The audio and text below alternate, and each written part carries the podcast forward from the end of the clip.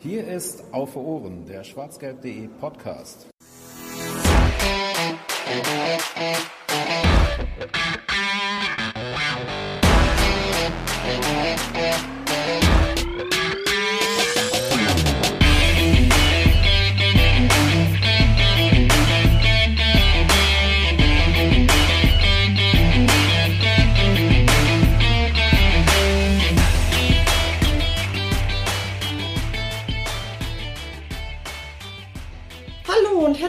Willkommen zur Sonderfolge zu den Amateuren von dem schwarzgelb.de Podcast auf Ohren. Ich glaube, es ist die Folge 87, möchte mich da aber nicht festlegen, weil ich auch nicht so genau Plan habe. Ihr, ja, mich kennt ihr schon, ich bin Larissa. An meiner Seite heute einmal ähm, bekannt und berüchtigt aus dem Amateurfunk. Die liebe blonde Niki. Hallihallo Leute. Und ähm, man kennt ihn vermutlich vom BVB. An unserer Seite heute zu Gast Timo Lammert. Hallo. Wollt ihr mal beide kurz was zu euch sagen, was ihr so macht, wer ihr seid? Ja, Ladies first. Ladies first. Äh, eigentlich hast du schon sehr viel vorweggenommen. Ich bin seit 2018 jetzt bei SG und bin mit Larissa öfter mal beim Amateurfunk unterwegs. Und ja. Mehr habe ich eigentlich gar nicht zu erzählen. Dann mache ich mal weiter. Also ich bin 25 Jahre alt und äh, begleite den BVB 2 oder die U23 schon seit Anfang 2012, damals noch ein bisschen in anderer Rolle. Ähm, 2012 auch die Saison, wo der Aufstieg in die dritte Liga äh, geglückt ist, damals in Wuppertal und ja, seit Anfang 2017 dann äh, schreibe ich für den BVB Spielberichte, Interviews, alles was dazugehört und äh, versuche eigentlich bei jedem Spiel dabei zu sein. Sehr schön. Ja, es geht ja um die Amateure und Verfolger der Amateure dürften wissen, es gab kürzlich ein großes Ereignis in den fernen feindlichen Landen. Es war Derby. Das kleine Derby, das Regionalliga-Derby. Ja, wie ging das denn aus, Timo? Ja, ich als glaube, Experte. als Experte, ich glaube, ähm, das hat gestern auch große äh, Kreise ge ähm, gezogen, dementsprechend äh, auch für alle, die es vielleicht noch nicht mitbekommen haben, äh, wir haben 5 zu 1 gewonnen. Ähm, auch in der Höhe verdient gewonnen. Ähm, ich glaube, es war ein ziemlich einseitiges Spiel, auch wenn wir vielleicht in den ersten Minuten nicht ganz so äh, überzeugt haben und dann auch in Rückstand gegangen sind, aber nach den ersten 20 Minuten ähm, haben wir dann äh, ja den Fußball gezeigt, den wir ein Stück weit auch schon in der Saison davor gesehen haben und haben am Ende dann 5 zu 1 gewonnen und äh, auch klar gewonnen, überzeugt gewonnen und ich glaube, das war ja ein großer Feiertag gestern. Da merkt man einfach so krass, dass du Profi bist, weil du das so, so richtig sachlich, ja, in der Höhe verdienen, hm, ja. Fa Fakten, nichts sonst. Niki, erzähl du mal was zum Spiel. Ein bisschen mehr pöbeln vielleicht. Ein bisschen mehr pöbeln vielleicht. Soll ich mal damit anfangen, wie wir überhaupt mal zu diesem blöden Stadion gekommen sind, dass da schon die Leute an die Wand, an die Wände gepisst haben? Das war so richtig Gelsenkirchen, ne? Aber Man richtig. fährt so durch die Stadt und da pinkelt einfach einer gegen die Hauswand. Also okay. Willkommen in. Auf jeden Fall muss ich sagen, ein tolles Spiel. Also die erste Halbzeit habe ich ja wirklich gedacht, na ja, Mhm. das wird nichts oder hm, es wird nur mit Liegen und Brechen was. Aber was die Jungs dann in der zweiten Halbzeit da abgebrannt haben, meine Güte, war schon richtig geil, gell? Ja. Ja, Timo hat es ja gerade angesprochen, die ersten ja, 38 Minuten, sage ich mal, waren nicht so glücklich. Wir haben ja erst das Gegentor kassieren müssen, um entsprechend zu reagieren. Hattet ihr da so schon so ein bisschen die Befürchtung, okay, jetzt kriegen wir wieder richtig auf den Sack? Also ich für meine Seite überhaupt nicht. Ähm, dafür waren die Wochen zuvor einfach zu stabil. Ähm, ich glaube, dass man auch als junge Mannschaft und als erfolgreiche Mannschaft in den ersten Wochen lernen muss, mit Rückschlägen umzugehen. Und äh, da gehört ein Gegentreffer zu. Das war in Wiedenbrück schon ähnlich, kommen wir vielleicht später nochmal drauf. Ähm, und die Mannschaft es hat sich dann einfach ähm, an das erinnert, was sie stark macht. Und ähm, dementsprechend hatte ich überhaupt keine Befürchtungen, dass das Spiel irgendwie anders ausgehen könnte. Ähm, wir haben, glaube ich, gesehen, vor dem 1-1 gab es auch schon viele Torchancen, die dann leider nicht drin waren. Und äh, ja, mit dem 1-1 von Ansgar Knauf dann ähm, ja so ein bisschen der Dosenöffner. Und dann war das Spiel eigentlich genau da, wo man es haben wollte. Man hat das Spiel bestimmt, viele Torchancen erspielt, ähm, den Gegner zu Fehlern gezwungen und dann dementsprechend auch die Tore erzielt. Also Angst hatte ich überhaupt gar keine. Ja, es ist tatsächlich so ein bisschen Muster man diese Saison, also vor allem am Anfang der Saison, dass wir erstmal gegen Wiedenbrück zum Beispiel, wie du sagst, gegen Köln erstmal einen Rückstand geraten oder irgendeinen anderen Dämpfer bekommen und dann auf einmal läuft. Das ist sehr gut. Aber da siehst du halt auch, dass die Mentalität im Team in dieser Saison richtig stark ist.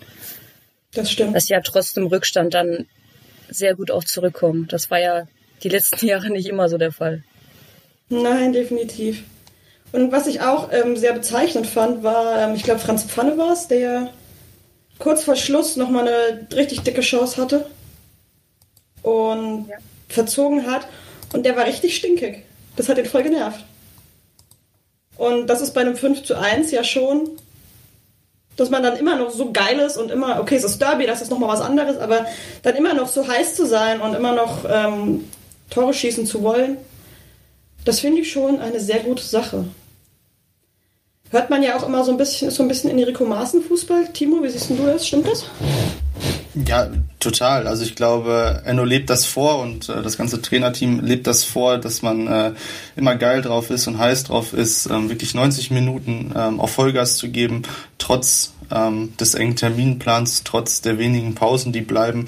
Ähm, wirklich jedes Spiel ähm, auch konsequent bis zum Ende zu spielen. Das gelingt nicht immer. Dementsprechend gibt's auch äh, knappe Ergebnisse, aber ähm, jetzt gegen Lippstadt ähm, und jetzt gegen Gelsenkirchen, am, äh, die beiden letzten Spiele hat man das eindrucksvoll gesehen, ähm, wie viel Bock man auch hat, auch wenn das Spiel schon entschieden ist in der 70. Minute.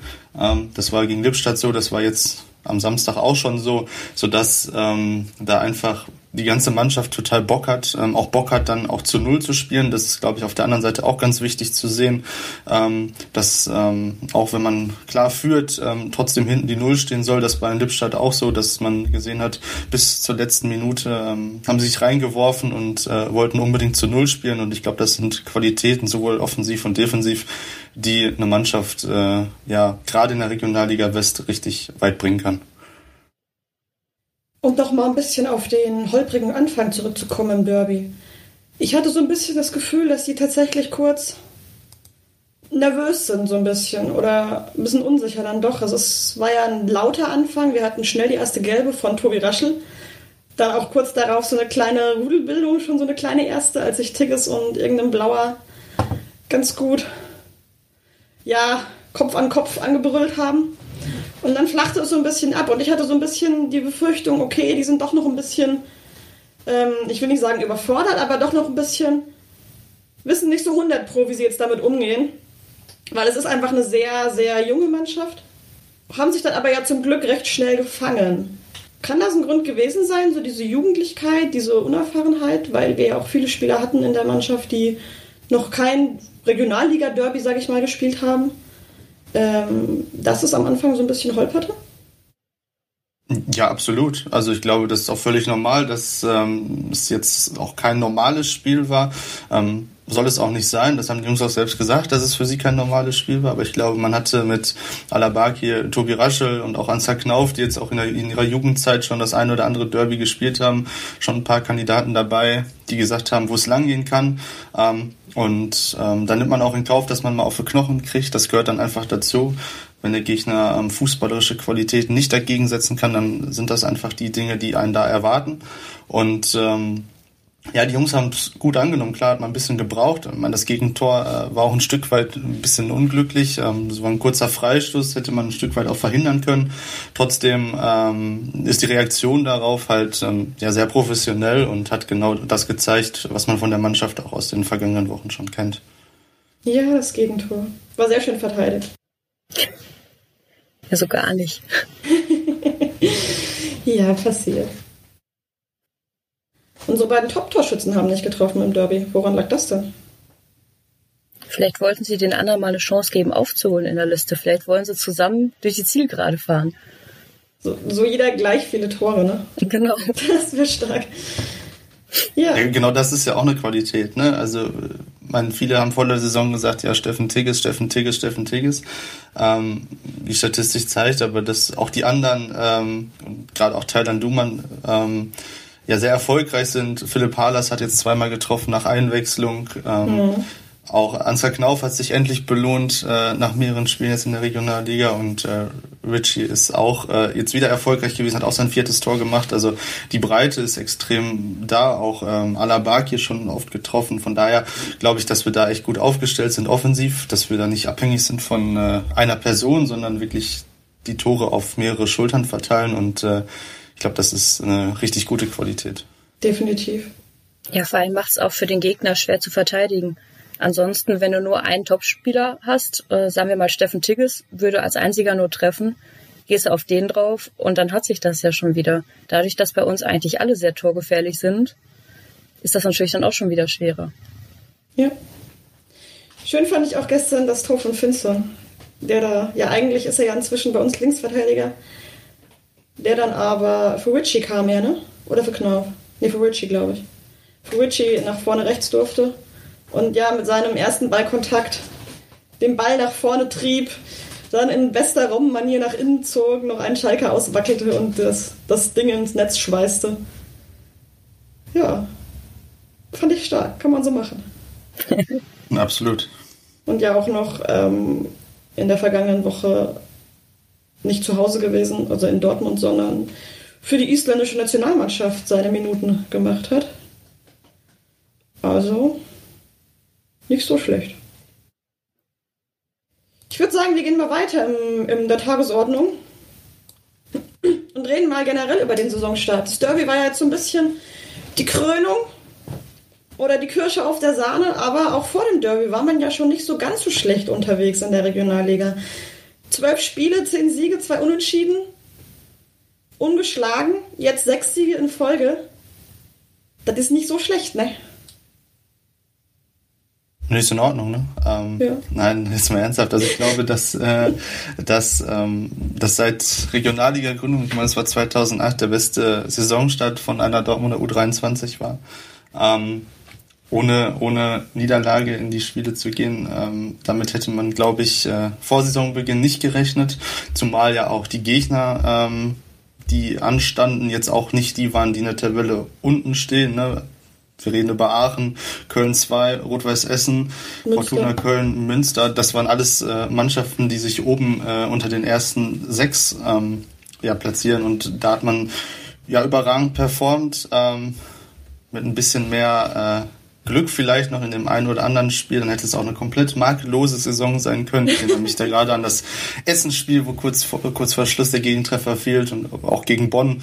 Ähm, das einzige Spiel, wo ich nicht da war, ähm, ja, einfach so viele Chancen da waren, aber der Ball nicht ins Tor wollte. Ja. Ähm, aber das gehört dazu. Die Jungs äh, haben danach die nächsten, du hast gerade gesagt, sechs Spiele alle gewonnen nach dem Bonn-Spiel und äh, ja, ich habe nicht den Eindruck, dass ähm, zeitnah die erste Niederlage erfolgen soll. Auch körperlich, äh, fitnesstechnisch ähm, sieht es da sehr gut aus. Mache ich mir überhaupt keine Sorgen. Von daher ähm, können wir uns auf die nächsten Wochen bis Weihnachten äh, definitiv freuen. Ich klopfe mal auf Holz. Genau, sollten die Spiele stattfinden. ja, ähm, 33 Tore haben wir geschossen in 12 Spielen. Ist okay. Ähm, ist der beste Offensivwert der Liga momentan, wenn ich das richtig im Kopf habe. Obwohl Auf jeden wir, Fall. Ja, obwohl wir, ähm, obwohl nur Alemannia Aachen noch weniger Spiele hat als wir. Also das, die anderen haben 13, 14 bis 15. Wir haben 12. Und das sah ja am Anfang der Saison nicht immer so aus, dass unsere Offensive so makellos wird, weil die Chancen waren ja von Anfang an da, nur der Ball ging nicht immer rein. Aber inzwischen ist das ja durchaus diese Torgefährlichkeit, die unsere Jungs da vorne drin ausstrahlen. Oder auch hinten drin, wenn man sich Thailand Duman oder Finson anguckt. Oder Darms, der ja mittlerweile, meine ich, auch schon mehr als ein Tor hat, ne? Zwei, genau. Zwei, ne? Das kann man machen. Ja, man vielleicht am Anfang fehlte noch ein Stück weit, das war ja auch eine komplett neue Mannschaft, die auf dem Rasen steht, ein Stück weit das Zusammenspiel und auch die Absprache, aber ähm, ich würde das gar nicht überbewerten, dass am Anfang vielleicht nicht so viele Tore gefallen sind. Ähm, ich glaube jetzt gerade gegen Köln 2 und auch Lotte, die beiden Spiele zu Saisonbeginn waren auch nicht leicht. Das ist der Gegner auch echt gut gemacht und ähm, gegen Lotte haben wir auch echt spät erst die Tore geschossen. Ähm, von daher ähm, ist es umso bemerkenswerter, dann in den Situationen, wo es wirklich drauf ankommt, die Tore zu machen. Klar gibt's dann auch so Ausreißer wie gegen Aalen das 6 zu 0 oder auch das Lippstadt 4 zu 0. Ähm, aber äh, insgesamt ist, glaube ich, 33 Tore nach 10 Spielen, die man gespielt hat, oder 11 Spielen. Ähm, zwölf Spielen, Entschuldigung. äh, ja, schon, schon sehr ordentlich. Und ähm, hinzu kommt noch die gute Defensivleistung, das wird dann oftmals vergessen. Ähm, viele Spiele zu null gespielt, wirklich. Und ähm, ich glaube, die Kombination äh, ist aktuell sehr wertvoll und ähm, sorgt halt eben dafür, dass man da in der Tabelle steht, wo man eben steht. Acht Gegentore haben wir. Es haben zwei Mannschaften weniger. Das ist Rot-Weiß Essen. Die haben nur sechs in 14 Spielen. Und ja, die haben aber noch nicht gegen uns gespielt. Ja, doch. Haben sie schon? Ja. Oh, das war das vierte Spiel, ne? Oder irgendwie sowas? Das 1-1, ne? Genau, das 1-1 irgendwie in der 96. Minute gefühlt. Stimmt. Und Alemannia Aachen hat auch nur sechs Gegentore, haben aber auch nur zehn Tore in zehn Spielen. Dieser super Saisonstart, inwieweit hängt der mit dem neuen Trainer zusammen? Enrico Maaßen, 36 Jahre alt, seit dieser Saison bei uns. Maniki, wie findest du ihn? Sag auch mal was. Ich soll auch mal was sagen. Ja. Natürlich hängt sowas immer stark am Trainer auch. Und ich glaube auch, das, was die Jungs ja auch gesagt haben, dass Enno wirklich einer ist, der auch die Spieler mitreißt, der auch dieses Spiel verkörpert, von wegen bis zur letzten Minute kämpfen, immer draufgehen, äh, dass auch alle mal mitarbeiten. Das ist ja auch eigentlich, oder das zeigt ja auch unsere gute Defensivleistung. Es arbeiten ja auch alle mit nach hinten. Und da hat er wirklich einen sehr guten Job gemacht. Und das ist auch, ich habe auch die Hoffnung da, dass wir auch den, wirklich den Aufstieg mal packen. Also was Enrico Maaßen auf die Beine gestellt hat, ist schon, ist schon beachtlich, beziehungsweise das ganze Trainerteam. Er ist ja da nicht alleine. Ja, kann ich mich nur anschließen. Also ich glaube, ähm, das, was er da im Sommer angepackt hat ähm, und sich vorgenommen hat mit seinem Trainerteam, funktioniert bisher äh, überragend. Ähm, die Jungs ziehen alle mit. Ähm, ihm ist ganz wichtig, dass das nicht nur die ersten elf sind, sondern dass das ähm, alle im Kader sind, dass äh, jeder jeden unterstützt, egal ob man auf der Bank sitzt oder auf der Tribüne sitzt. Und ich glaube, diese allgemeine Stimmung in der Mannschaft ist ähm, ja so wertvoll, dass es auch sportlich läuft. Ähm, den sportlichen Ansatz, den er fährt, ist ähm, höchst anspruchsvoll, definitiv. Ähm, er hat aber auch das Spielermaterial dazu, die das äh, umsetzen können. Dementsprechend ist der Fußball, den er spielt, spielen lässt, ähm, ja schon sehr ansehnlich, ähm, macht sehr viel Spaß zuzuschauen. Ähm, zudem noch erfolgreich. Ähm, ich glaube, wenn man das durchziehen kann, dann kann es sehr weit gehen diese Saison. Ähm, natürlich muss man mal schauen, wie es ist, wenn vielleicht der ein oder andere Stammspieler dann auch mal verletzungsbedingt äh, wegbrechen sollte. Ähm, bisher lief alles relativ glatt, bis auf äh, ja, die Verletzung von Moritz Broschinski ähm, und auch vielleicht Henry Weigelt ein Stück weit. Aber ähm, das sind alles so Dinge, ähm, die kann man nicht beeinflussen. Die Dinge, die man beeinflussen kann, ist die Sachen, äh, die man jetzt Woche für Woche eigentlich schon auf dem Platz sieht. Und äh, das funktioniert bisher richtig, richtig gut. Und was ich ja auch noch sagen muss, was mir sehr gefällt, ist, dass er ein Trainer ist, der auch wirklich mit Herzblut dabei ist. Wenn man ihn mal an der Seitenlinie anschaut, er geht ja wirklich mit, er gibt Anweisungen, er pöbelt den Schiedsrichter an. ähm, und andere Trainer sitzen halt still auf der Bank. Also da geht er ja wirklich mit, er lebt das ja auch wirklich. Hast du einen bestimmten Trainer im Kopf? Oh, ganz viele. Liga-übergreifend. Okay, weil es kein, kein ähm, auf Frau gegen andere BVB-Trainer? Nein. Okay, schön. Nur um das nochmal klarzustellen. Nicht, dass hier böse Kommentare kommen. Nein, nein, nein ähm, Timo hat ja die, den Fußball, den er spielen lässt, angesprochen. Was ist das denn überhaupt für ein Fußball? In meinen Augen wahnsinnig gallig, wahnsinnig bissig. Gegner immer unter Druck setzen, Gegner zu Fehler zwingen. Hinten aber trotzdem stabil stehen, schnelles Verschieben. Ja, sehr dominant. Sehr dominant, äh, auf jeden Fall. Ähm, will immer den Ball haben, ähm, äh, spielerisch den meisten Mannschaften immer überlegen und ähm, das lässt man den Gegner auch spüren. Dementsprechend ähm, perfektes Beispiel war das Lippstadt-Spiel, wo Lippstadt einfach überhaupt gar keine Chance hatte. Ähm, man hat gemerkt in den ersten Minuten, der BVB war so präsent, ähm, wollte jeden Ball haben, war in jedem Zweikampf äh, schneller da, war eher dran und äh, Lippstadt hatte überhaupt keine Chance und ähm, das wirklich über 90 Minuten durchzuziehen ist ähm, bemerkenswert, spricht äh, für das taktische Verständnis der Mannschaft, aber auch für den Fitnesszustand und äh, die Kombination äh, ist einfach Gold wert, ähm, auch beim engen Terminkalender, wenn viele Spiele anstehen in kurzer Zeit. Und das schafft die Mannschaft einfach und äh, Enno möchte, dass seine Mannschaften immer schnell und viele Torchancen sich erspielen und das klappt wunderbar. Ähm, jetzt war am Anfang der Saison vielleicht die Ausbeute noch nicht hundertprozentig ideal, aber jetzt äh, sind wir an einem Zeitpunkt äh, angekommen in der Saison, wo wirklich äh, mehrere Tore pro Spiel einfach auffallen. Ähm, Lippstadt, Schalke jetzt zuletzt, davor ähm, Rot-Weiß Aalen. Ähm, da fallen einfach viele, viele Tore, ähm, weil sich viele, viele Chancen erspielt werden. Und ähm, ich glaube, das macht es für den Zuschauer auch sehr attraktiv, äh, diese Spiele zu sehen. Und den Jungs auf dem Platz macht das natürlich auch viel Spaß. Ich finde halt, es hat sehr viel vom Kloppfußball auch irgendwo in den ersten Jahren. Wenn man mal wirklich den Vergleich nimmt, weil die Jungs gehen aufs Tor, das ist kein Verwaltungsfußball, sie haben die Spielfreunde, sie haben dieses, diese Teamfähigkeit. Also mich erinnert das sehr auch an Klopp. Also, liebe Zuhörer, ähm, ich habe ja in der Vergangenheit öfter mal gehört, der U23 kann man sich nicht angucken. Ist diese Saison definitiv nicht so. Die machen richtig Bock, die Jungs. Also, es, wenn, sie, wenn man jetzt nicht gerade ein Spiel erwischt und Pech hat. Aber so grundsätzlich kann man sich das wirklich sehr gut geben. Ja, du hast äh, die Fitness der Mannschaft ist ja wirklich auch bemerkenswert. Das war ja auch so ein bisschen ähm, im Derby, fand ich schon so ein Punkt, weil Schalke hat am Anfang, oh, darf ich das überhaupt sagen im Podcast, Schalke? Na egal. Die Blauen haben da am Anfang wahnsinnig Aufwand betrieben und irgendwie hatte man schon das Gefühl, okay, aber das halten die nicht durch über die vollen zwei Halbzeiten. Und am Ende war es ja dann auch so. Wir waren ja in der zweiten Halbzeit in allen Belangen überlegen äh, fußballerisch sowieso, ähm, aber auch fitnessmäßig, da, wenn man gesehen hat, was die dann immer noch für Meter gemacht haben, unsere Jungs, wo man dann auch manchmal mitunter das Gefühl hatte, die kommen gar nicht mehr hinterher, die Blauen, ist auf jeden Fall Wahnsinn, eine, auch eine super Qualität, auch eine wichtige Qualität. Freut mich ja als ähm, Sportmensch oder als Mensch aus diesem Bereich auch immer sehr.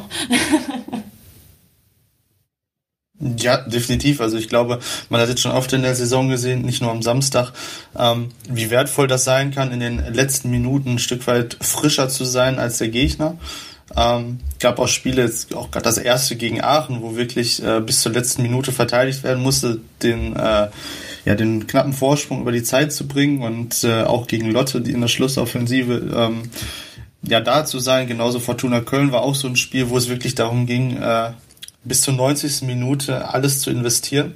Und der BVB hat ja auch das große losgezogen, immer gegen die Mannschaft zu spielen, die vorher spielfrei hatte. Dementsprechend mhm. hat der Gegner immer eine längere Pause vor dem jeweiligen Spiel als man selbst. Und ähm, ja, dieses Los, was natürlich eine Mannschaft treffen musste, ähm, ja, merkt man jetzt aktuell gar nicht. Ähm, also man hat nicht das Gefühl, dass der BVB dadurch aktuell einen Nachteil hat. Ähm, wir schauen mal, wie das im weiteren Verlauf der Saison ist. Es sind noch ein paar Spiele zu spielen, aber aktuell ist das überhaupt kein äh, Problem. Glaubt ihr, dass das noch ein Nachteil werden könnte? Also bislang, ja, wie du sagst, es war eigentlich immer nicht so, auch ähm, wenn man selber ähm, jetzt viele englische Wochen hatte, was man ja zurzeit irgendwie gefühlt immer hat. Ja, also vor der Saison hätte ich auch gedacht, dass man das mehr merken würde. Ähm, war überrascht, dass das überhaupt nicht zum Tragen kommt. Jetzt kann es natürlich sein, wenn kurze Winterpause ist.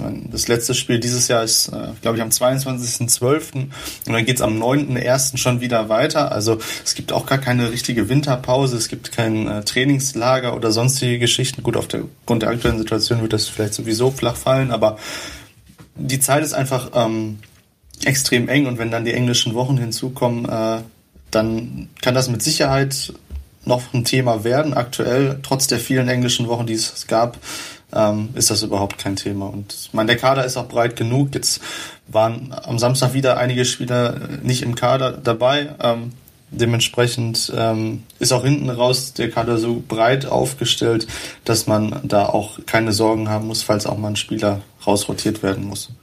Ich glaube halt auch, dass es, wenn vielleicht erst so im letzten Saisonviertel wirklich zu tragen kommt, weil wir hatten jetzt natürlich auch, ja, man kann es Glück, man kann es Pech nennen, ähm, mit vielen Spielabsagen zu kämpfen, was ja auch wieder freie Tage irgendwo gebracht hat. Das darf man ja auch nicht vergessen. Und viele Spieler oder wir haben gerade einen sehr guten Lauf und viele meckern dann ja auch, jetzt kam die Winterpause zum blöden Zeitpunkt oder jetzt waren wir gerade so gut drin, jetzt kam dann schon wieder eine lange Pause. Die Jungs können halt auch einfach jetzt durchballern, wenn man es so nennen möchte. Ja, aber auch das ist schwierig. Ähm, jetzt war nach dem Spiel gegen Münster ähm, 14 Tage Pause bis zum Spiel gegen Lippstadt.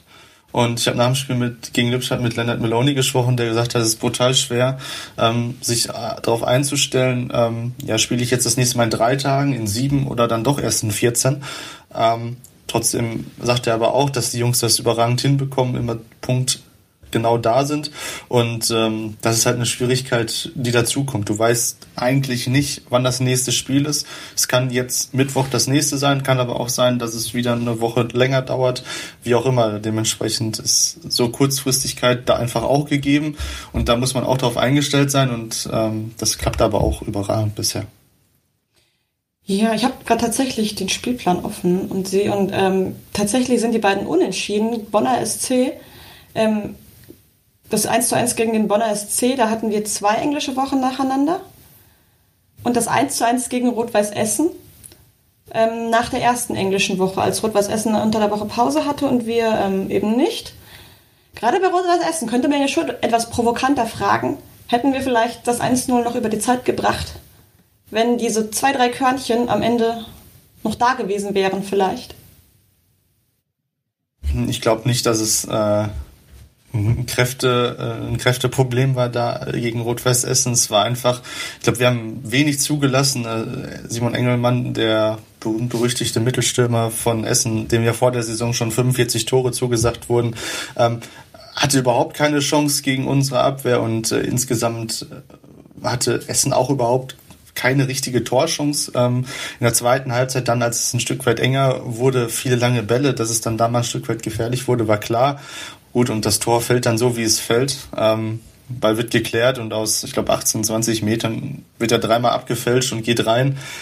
Glaube ich nicht, dass das ein Kraftproblem war, war in dem Fall jetzt äh, eher Pech. Ähm, kann auch sein, dass der Schiedsrichter eine Minute eher abpfeift. Ähm, gut, ist so, wie es ist. Ähm, trotzdem, glaube ich, äh, ist das jetzt nicht so stark zu bewerten. Das Spiel gegen Bonn vielleicht. Ähm, ich glaube schon, dass da vielleicht so ein Zeitpunkt war, wo die wo die ersten ja, fünf Spiele dann doch in kurzer Zeit ähm, vielleicht ein Stück weit Spuren hinterlassen haben. Ähm, aber generell glaube ich, dass das überhaupt kein Problem ist. Hat man jetzt gesehen, gegen Lippstadt Dienstag gespielt, jetzt, jetzt ist Samstag das Derby gewesen, jetzt geht schon wieder im Mittwoch- und Sonntag-Rhythmus weiter. Also ähm, das ist nicht ohne, aber ich traue der Mannschaft das absolut zu und äh, sie haben es ja auch schon mehrmals bewiesen, dass äh, kräftetechnisch das überhaupt kein Problem ist. Dann hoffen wir mal, dass das weiterhin so geht. Und auch, dass, die, dass die Steuerung des Trainings, das ja, wie du angesprochen hast oder wie ihr beide angesprochen habt, unter der momentanen Situation weiterhin so gut läuft. Das stelle ich mir unglaublich schwierig vor, weil eigentlich ist das ja, musst du ja, du musst ja schon das Training sehr genau an den Spielplan anpassen. Wann mache ich dies, wann mache ich Regeneration, wann kann ich mal richtig auf die Körner gehen. Das ist ja eigentlich gar nicht so richtig möglich, das zu steuern, wenn du gar nicht weißt, okay, spiele ich in drei Tagen, spiele ich in 14 Tagen. Ja, wobei, also, also, also so kompliziert ist es, glaube ich, gar nicht. Einer hat mir das mal erklärt. Ähm, die trainieren so, dass sie Mitte der Woche, meistens Mittwochs, dann auch immer eine intensive Einheit haben, wenn kein Spiel ist. Sprich, man gewöhnt sich daran und das wurde seit Beginn der Vorbereitung so durchgezogen, dass man äh, Mitte der Woche, also meistens Dienstags, Mittwochs, eine intensive Einheit hat und dann am Wochenende was hat. Ähm, ob das dann am Mittwoch jetzt ein intensives Training ist oder ein Spiel, ist dann fast egal in Anführungsstrichen. Dementsprechend versucht man die Jungs schon auf diese Belastung Mittwoch, Samstag oder Dienstag, Sonntag, wie auch immer, ähm, ein Stück weit vorzubereiten. Nichtsdestotrotz ähm, kann das auf Dauer natürlich auch anspruchsvoll sein. Und gerade wenn man dann auch mal 14 Tage Pause hat, muss man das natürlich ein Stück weit anpassen, klar. Ja, also man ersetzt quasi die Spiele mit sehr intensiven Trainingseinheiten, wenn es ausfällt oder. Ja, definitiv. Ansonsten bleibst du nicht in dem Rhythmus. Ne? Also der Rhythmus ist ja theoretisch planbar, ähm, auch wenn man natürlich weiß, dass da äh, immer wieder was zwischenkommen kann. Jetzt hat man ja die Nachholspiele Oberhausen, äh, Düsseldorf und Gladbach, die ja ähm, jetzt in der Vorrunde ähm, dieses Jahr ausgefallen sind, ähm, die ja jetzt noch dazwischen gepackt wurden. Ne? Oberhausen, glaube ich, irgendwann Anfang Dezember, Düsseldorf gerade schon angesprochen. Ähm, 22. Ende 12. Dezember, genau, kurz vor Weihnachten. Und Gladbach ist ja dann direkt das erste Spiel im neuen Jahr. Also ähm, die englischen Wochen werden nicht weniger. Ja. ja, man hat ja auch überhaupt keinen ähm, Platz mehr eigentlich. Die sind ja, die Wochen sind ja, die Wochenenden sind ja komplett voll. Wenn ich das richtig sehe oder richtig im Kopf habe, man muss ja dann in die englischen Wochen gehen und es gibt von vornherein schon englische, nicht wenig englische Wochen aufgrund ähm, der vollgepackten Liga. Also es wird schon noch sportlich. Ja, wer weiß, bald können wir das in Turnierform runterspielen. Zwei geil. Wochen und dann geht's ab. Schön so äh, fünf gegen fünf, fünf Minuten, geil. Also dieses Jahr dürften tatsächlich nur noch zwei Spiele ausfallen. Mehr würde man dieses Jahr auch nicht unterkriegen. Also das ist, äh, ich glaube, wir haben zwischen dem Homberg und Wuppertal-Spiel irgendwann Mitte Dezember, wäre theoretisch unter der Woche noch Zeit. Und äh, jetzt nach dem Bergisch-Gladbach-Spiel nächste Woche Sonntag ist, glaube ich, auch eine Woche Pause, aber mehr, mehr Pause ist dann nicht. Im März sehe ich so, sind so Februar sind nur die Wochenenden besetzt. Ja, gut, den Puffer muss man ja leider sich auch äh, geben aktuell. Ne? Das ist zwangsläufig so, ja zwischen Bonner SC und Wegberg Weg ist mal ein Wochenende Pause. Das ist das, wo wir, glaube ich, das freie Wochenende haben, ne? Ja. Ja, aber ich glaube nicht, dass es lange eine Pause sein wird. Dass es lange frei bleibt. Ja. Gerade jetzt im Winter, wo auch viele Plätze unbespielbar werden, hm, fürchte ich, da kommt noch einiges auf uns zu. Gut, dass wir nicht in Siegen spielen. Ja, oh Gott, ja. Bin aber auch da echt gespannt, wie die das machen, falls wirklich ein Platz äh, wieder zum Kartoffelager wird, ob die das ausfallen lassen. Ja, wir haben jetzt halt Glück, zum Beispiel bei uns, dass unsere Heimspiele jetzt im Brakel sind. Das stimmt.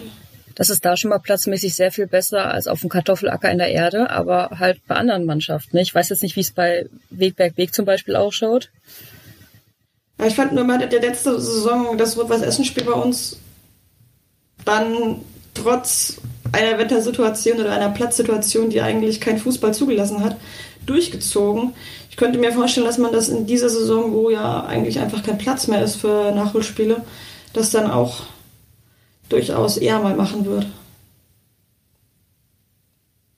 Also, dass ja, man schwer zu beurteilen. Ne? Also klar entscheidet das am Ende irgendwie immer ja, die Stadt, wenn das Stadion gesperrt werden soll, oder auch der Schiedsrichter, wenn er sagt, ja, der Sportplatz ist nicht bespielbar. Ähm, wenn die Leute entscheiden, man muss spielen, dann muss man halt spielen, auch wenn äh, einem das nicht passt.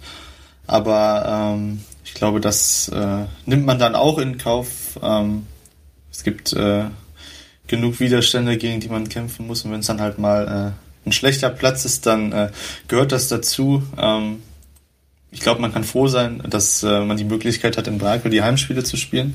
Ich glaube, das kommt der Mannschaft äh, fußballerisch auf jeden Fall entgegen, auch wenn natürlich der Charme ein Stück weit äh, fehlt. Ähm, sind natürlich auch keine Zuschauer da, aber ich glaube, fußballerisch ist äh, der Wechsel nach Brakel ähm, kommt eher der Mannschaft entgegen. Vielleicht ist ja dann der rote Erde-Rasen, wenn dann Anfang nächsten Jahres vielleicht wieder Zuschauer zugelassen werden und wir in die rote Erde zurückkehren. Vielleicht, vielleicht ist da ja dann gar nicht so schlecht, wenn im Dezember November nicht darauf gespielt wurde. Man kann ja hoffen.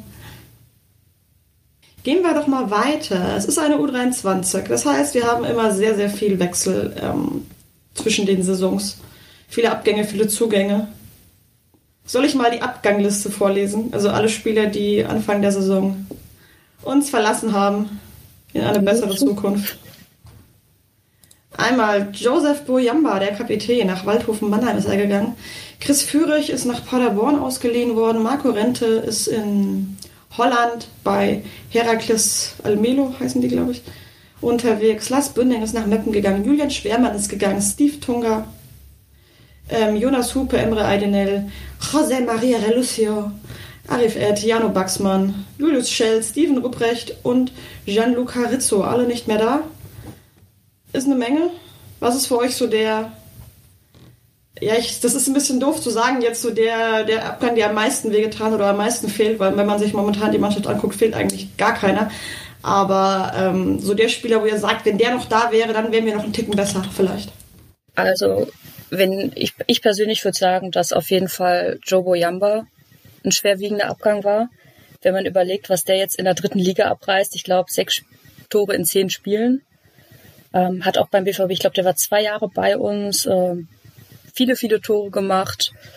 Ein absoluter Führungsspieler und ich glaube, er fehlt wirklich irgendwo. Also, wenn ich einen Abgang so sagen müsste, der wirklich am schwerwiegendsten war, würde ich sagen Boyamba. Ich hätte schwören können, du sagst ähm, Lars Bünning. ja, ähm, ich hätte auch äh, Josef Bejoma gesagt, ähm, hätte aber noch einen zweiten gesagt, äh, und zwar Julian Schwermann. Ähm, ist natürlich kein Offensivspieler, dementsprechend per se immer so ein bisschen unterhalb des Radars, aber auch der zeigt mit seinen 21 in der dritten Liga bei Fair richtig starke Leistungen. Ich habe jetzt zuletzt das Spiel gegen Duisburg gesehen. Ähm, macht er einfach überragend, ähm, hat seine Dortmunder Jugendzeit, ich glaube seit 2014, ähm, verbracht und ähm, mhm. alle Mannschaften in der oder noch eher, guck mal, ähm, dementsprechend äh, ja ein Dortmunder Junge, ähm, der es aber auch geschafft hat über die U23 und das ist glaube ich ein gutes Zeichen, ähm, ja in den Profifußball dritte Liga zu kommen. Ähm, ich glaube die Entwicklung ist ist noch überhaupt nicht zu Ende. Ähm, er hat noch so viel vor sich mit seinen 21 Jahren, äh, macht es richtig, richtig gut, ist, ist Stammkraft in der dritten Liga und ähm, auch menschlich zudem noch top in Ordnung. Dementsprechend ähm, ja, wäre das so mein, mein Spieler, äh, ja, den ich da nennen würde.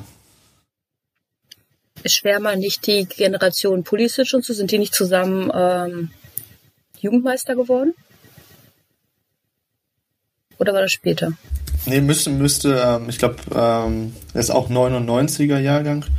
Ähm, ich glaube, Pulisic ist 98er Jahrgang, aber zumindest ein Jahr ähm, war das gemeinsam, ja. Sieht man ja auch wieder so, wie viel Entwicklungspotenzial immer noch in der U23 steckt. Ist jetzt in, den vergangenen, in der vergangenen Zeit ja wieder ein bisschen leiser geworden, diese Stimmen, dass man eine U23 eigentlich gar nicht mehr braucht. Aber gab ja mal eine Zeit, da war die sehr in Frage gestellt. Aber wenn man jetzt sieht, Marco Rente, der in Holland in der ersten Liga unterwegs ist, da ja auch seine Spiele macht. Chris Führig, der bei Paderborn zweite Liga spielt, jetzt auch, meine ich, getroffen hat. Oder eben Bündel Schwermann, Boyamba, die da in der dritten Liga richtig für Furore sorgen, sage ich mal. Ja, auch Erik Ölschläger ne, ist zu Utrecht gewechselt. Ähm, Ach, den hatte ich gar nicht auf dem Schirm. Den äh, haben wir vielleicht noch vergessen. Stimmt, ähm, warum ist Erik Ölschlägel nicht auf meiner Liste? Das ist ja peinlich. Ähm, und auch Steve Tunga ist ja auch nach Holland gewechselt. Also ich glaube, ähm, wenn es halt nicht direkt für den eigenen Verein reicht, beziehungsweise ähm, für eine deutsche, ähm, deutsche Profiliga, dann ist ähm, ja das Ausland äh, auch immer eine gute Adresse. Dementsprechend ähm, ja auch Marco Rente, wie du gerade gesagt hast, ähm, und auch Lars Bühning, ähm, ja, einen nächsten Schritt gemacht. Ähm, Emre Aydinel und äh, ist ja jetzt auch relativ kurzfristig, glaube ich, noch nach Lotte gegangen, ähm, ist aber jetzt da auch dann, glaube ich, äh, ein wichtiger Spieler, ähm, hat da seine nächste Zukunft gefunden und ähm, auch Jonas Hupe, der zum Bonner SC gewechselt ist, ähm, der damit dafür gesorgt hat, dass der BVB Punkte liegen gelassen hat äh, gegen den Bonner SC eben, ähm, zeigt auch, dass äh, wenn es halt nicht beim eigenen Verein reicht, ähm, man zumindestens äh, dahingehend es schafft, äh, die Spieler woanders zu platzieren, in Anführungsstrichen. Und ich glaube, das ist äh, dementsprechend immer noch eine wichtige Qualität einer U23, auch die Spieler ähm, dann weiterzubringen, ähm, auch wenn es dann natürlich immer nur kurzfristig irgendwie ist. Ist ja auch immer noch bei allen, die jetzt auch genannt wurden, noch, die sind ja alle immer noch sehr jung, noch deutliches Entwicklungspotenzial vorhanden. Siehe Amos Pieper oder Julian Kilian. Äh, nee, doch. Julian Kilian heißt er, ne? Luca. Luca Kilian, Entschuldigung. ähm, die ja jetzt, jetzt zwar nicht unbedingt bei den Topvereinen in der Bundesliga unterwegs sind, aber Bundesliga-Fußball spielen und da auch ähm, vor allem ein Amos Pieper, der bei Bielefeld ja wirklich eine absolute ähm, Bank ist, immer spielt, Führungsspieler ist. Ja, absolut. Auf der anderen Seite gibt's dann auch, ähm, und das muss man glaube ich auch sagen, fairerweise Gegenbeispiele. Ähm, Jano Böcksmann zum Beispiel, ähm, der hat sich jetzt dafür entschieden, in die USA zu gehen, ähm, nur noch an der Universität zu spielen ähm, und andere Prioritäten in seinem Leben zu setzen. Ähm, das sind Dinge, die auch passieren. Und ähm, ich glaube, das sollte man nicht verschweigen, dass das auch einem U23-Spieler passieren kann, in Anführungsstrichen, auch wenn er sich natürlich dafür selbst entschieden hat. Aber der Weg ist auch möglich. Dementsprechend äh, ist nicht immer nur alles äh, Friede, Freude, Eierkuchen und äh, alle Abgänge werden die nächsten Bundesligaspieler. Dementsprechend äh, gehört auch ein bisschen was dazu, sich als Spieler ähm, das auch einzusehen und zu sagen, yo, ähm, es reicht vielleicht nicht für äh, das, was ich mir mal vorgenommen habe, aber ähm, setze meine Prioritäten im Leben jetzt anders. Und ich glaube, das ist äh, auch eine Leistung und ähm, da gehört auch viel zu, dass als junger Mensch, ähm, den man ja eigentlich als Traum hat, äh, Fußballprofi zu werden, ähm, sich das dann auch einzusehen und sich dann für ein anderes Leben in Anführungsstrichen zu entscheiden. Ist ja dann auch so ein bisschen eine Qualität dann. Absolut, absolut. Siehst du das auch so ein bisschen, oder seht ihr das auch so ein bisschen als Aufgabe von solchen U23-Mannschaften, die ja nun mal so ein bisschen einen Scheideweg darstellen im Leben eines Fußballers mitunter, ob es jetzt wirklich nach oben noch geht oder ob man einsehen muss, dass es für den letzten Schritt, für den absoluten Profifußball dann noch nicht reichen wird. Dass da so ein bisschen auch Verantwortung von diesen Mannschaften äh, gegeben sein muss, um den Leuten eventuell auch eine andere Perspektive zu ermöglichen. Ich glaube schon, ähm, dass es wichtig ist, dass diese Vereine auch mit den Spielern reden und sagen, okay, wenn das nicht klappt, das und das sind deine Möglichkeiten. Ich meine, der BVB bietet ja viele Praktika, glaube ich, intern auch an für die Jungs, um mal irgendwo reinzuschnuppern oder andere Möglichkeiten, dass du den Jungs dann auch klar machst, nicht jeder kann Profifußballer werden oder nicht jeder schafft den Sprung in die erste, in die zweite Liga.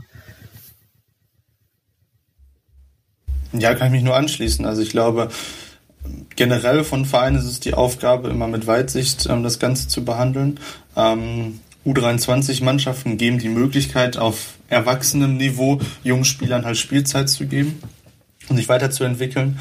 Ähm, viele Spieler aus den U19-Bundesligen, wo sie ja meistens auch herkommen, suchen auch direkt den Weg in die dritte Liga, ähm, kommen dann aber oftmals einen Schritt zurück. Ähm, in die vierte Liga, in die Regionalliga, um bei einer U23-Mannschaft beispielsweise ähm, ja, Spielpraxis zu machen. Da kommen wir vielleicht gleich bei unseren Neuzugängen auch einmal zu. Da ist nämlich genau dieser Weg zu erkennen.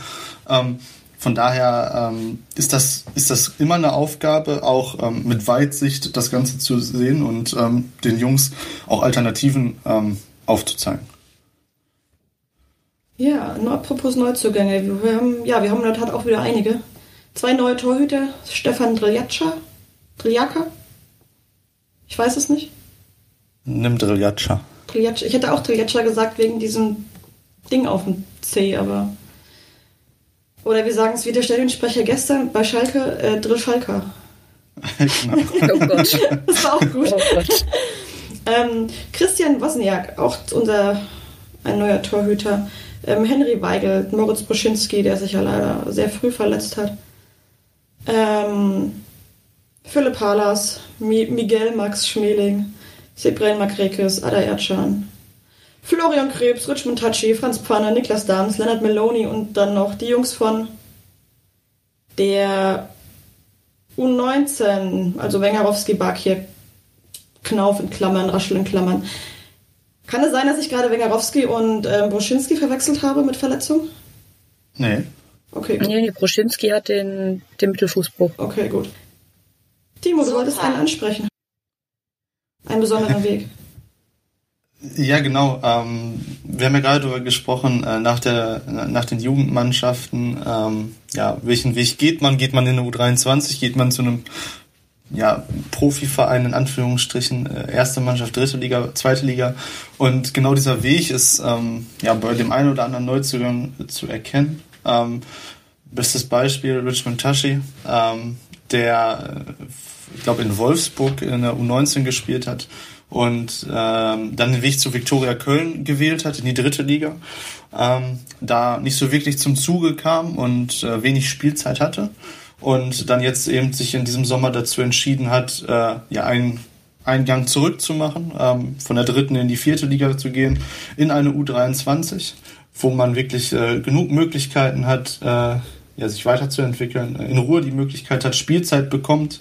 Ähm, und äh, das ist, glaube ich, total wertvoll. Und ähm, genauso ist es auch Florian Krebs beispielsweise, ähm, der jetzt aus Chemnitz gekommen ist. Ähm, Miguel Max Schweling genauso, ähm, auch aus der dritten Liga.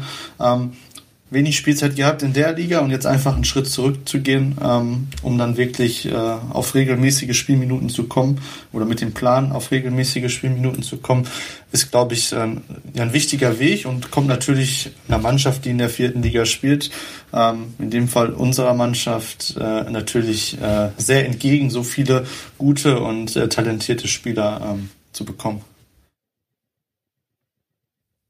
Hat ja auch also ähm, zwei Neuzugänge, die ich sogar ein bisschen ähm, auch noch hervorheben würde.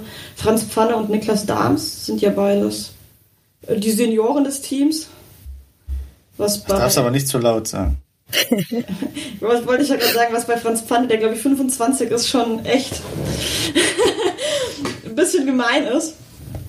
Ähm, aber die man ja einfach geholt hat, um diesen, diesen vielen jungen Wilden den Unaf, die ja doch nicht die erfahrensten Leute sind, die zwar viel Talent haben, aber denen einfach nur so ein bisschen, die noch ein bisschen grün hinter den Ohren sind, um es mal so zu sagen, um denen so ein bisschen eine Stütze zu geben. Und man kann bislang sagen, das hat 1A geklappt. Ja, es ist ja, es ist ja ganz wichtig ähm, und so war es in der Vergangenheit auch, dass man immer so drei, vier Spieler dabei hat, die äh, ja über dem Altersschnitt in Anführungsstrichen liegen. Mhm. Ähm, dass das mit äh, Franz Pfanne und Niklas Dahms jetzt als Neuzugänge gelungen ist, ist, glaube ich, und das sieht man in den vergangenen Spielen, einfach total wertvoll. Das sind äh, nicht nur zwei Spieler, die jetzt da sind, um halt die jungen Wilden zusammenzuhalten, sondern äh, die auch einfach extreme Qualität auf dem Platz zeigen. Und ähm, ich glaube, dass diese Achse ähm, mit Niklas Dahms äh, in der Abwehr mit äh, Franz Pfanne davor, ähm, das ist schon echt schon brutal. Und Steffen Tigges ähm, als Kapitän davor, ähm, die halten viel zusammen und äh, geben eine gewisse Grundstabilität. Ähm, und wenn dann Marco Rober, der jetzt auch schon 25 ist, ähm, noch hinzukommt, äh, dann ist, äh, ist oder ist diese Altersstruktur über 23 ja auch schon abgegolten. Mehr gibt's dann da auch nicht. Ähm, alles andere ist jünger, ähm, 23 bis Ansgar Knauf 18.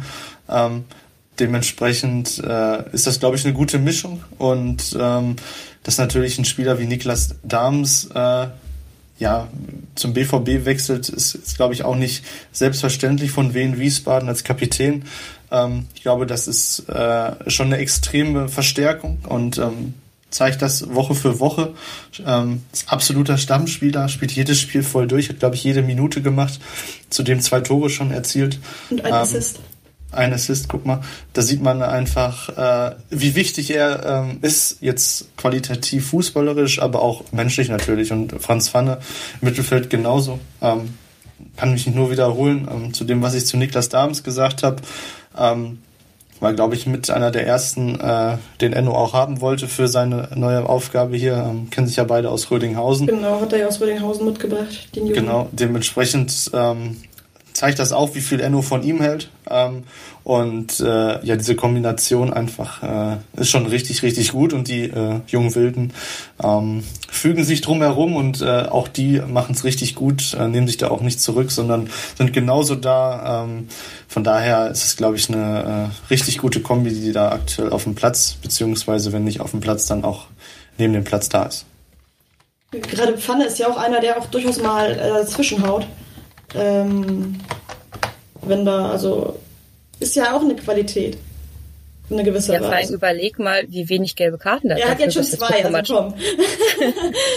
also, der hat sich ja gestern im Derby die zweite, glaube ich, geholt, ne? Ich meine, ja. Ja. Aber ist ja auch so ein bisschen eine Qualität, dass du einfach einen hast, der auch mal körperlich sich nicht zu schade ist, da mal dazwischen zu gehen, wenn einer meint, er will da jetzt will da Ärger machen. ähm, aber dass du ja so, das, man ruft ja immer nach einem aggressive Leader. Haben wir ja in seiner Form dann durchaus. Ja, ich finde, er ist halt, er erinnert mich halt ein bisschen an Sven Bender mit seiner Art. Und ich glaube, das zieht auch andere mit, wenn du siehst, oh, der ist sich nicht zu schade, auch mal wirklich reinzugehen. Oh, der hält seinen Kopf dahin. Ich glaube, das ist auch für die anderen Spieler wichtig, dass sie dann vielleicht auch denken, okay, dann gehen wir auch rein. Dann geben wir uns auch richtig Mühe. Ja, oder auch einfach so ein bisschen den Rücken frei halten. Wir haben ja auch durchaus diese kleinen, wendigen, dribbelstarken Jungs. Und vielleicht trauen die sich auch mehr zu, wenn die wissen, okay, da ist einer, der, der hält mir im Zweifelsfall den Gegner vom Leib.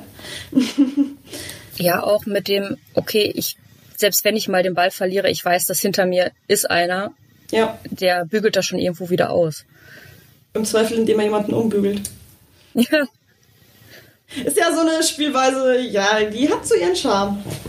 Die ist ja auch in Dortmund nicht ganz verkannt, diese Zweikampfstärke, diese Robustheit. Das ist, glaube ich, schon ein extrem guter Transfer, den wir da gemacht haben mit Franz Pfanner. Noch ein Neuzugang, der sehr einschlägt, Leonard Maloney. Inzwischen wahnsinnig wichtiger, auch ein wahnsinnig lauter Spieler. Spielt meistens ähm, ja den links, links spielt er, ne? Links in der, in der Verteidigung, ne? Ja. Nicht rechts. Ich kann links und rechts nicht unterscheiden, das ist mein Problem. Nee, nee, es ist, ist link. Ähm, in der Dreier- oder in der Viererkette.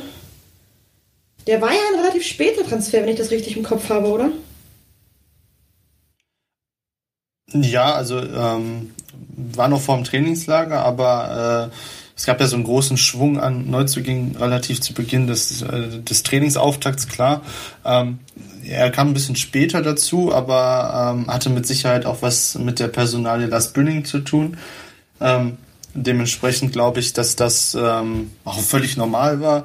Ähm, ist, glaube ich, mit, und das darf man nicht vergessen, 21 Jahren ähm, ja so lautstark und wortstark äh, auf dem Platz und aber auch äh, nach dem Spiel, wenn es darum geht, äh, entsprechende Lieder beim Feiern anzustimmen.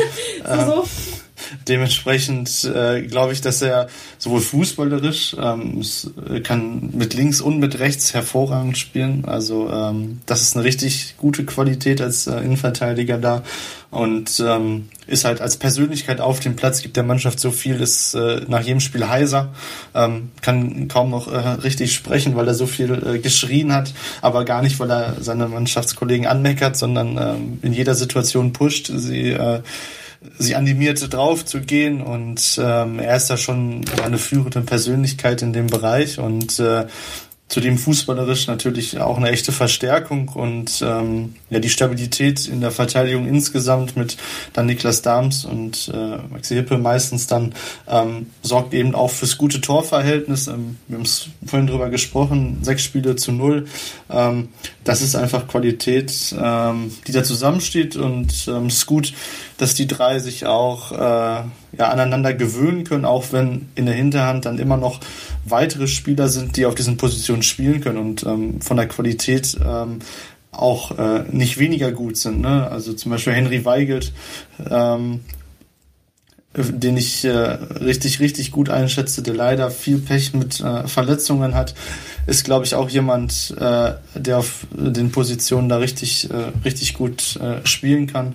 Ist schon in ganz jungen Jahren ähm, nach Alkmaar gewechselt, ähm, damals auch äh, ja, für ein bisschen Ablöse von Bielefeld ähm, und äh, hatte dann lange mit Verletzungen zu tun. Ähm, und äh, leider jetzt in der aktuellen Saison wieder schon zweimal raus gewesen. Ähm, das ist auch jemand, der noch hinten dran ist. Also ich glaube, wir sind in der Breite richtig gut besetzt, aber Leonard Maloney macht das sowohl fußballerisch als auch dann menschlich und von der Ansprache her schon echt richtig gut. Ja, vor allem, wenn man auch mal bei Maloney den Background sieht. Ich meine, er kommt vom, von Union Berlin, meine ich.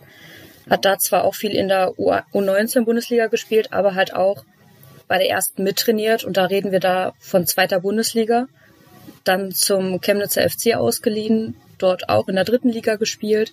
Also da ist auch schon eine Menge Erfahrung, was das angeht, auch schon da. Trotz seines jungen Alters.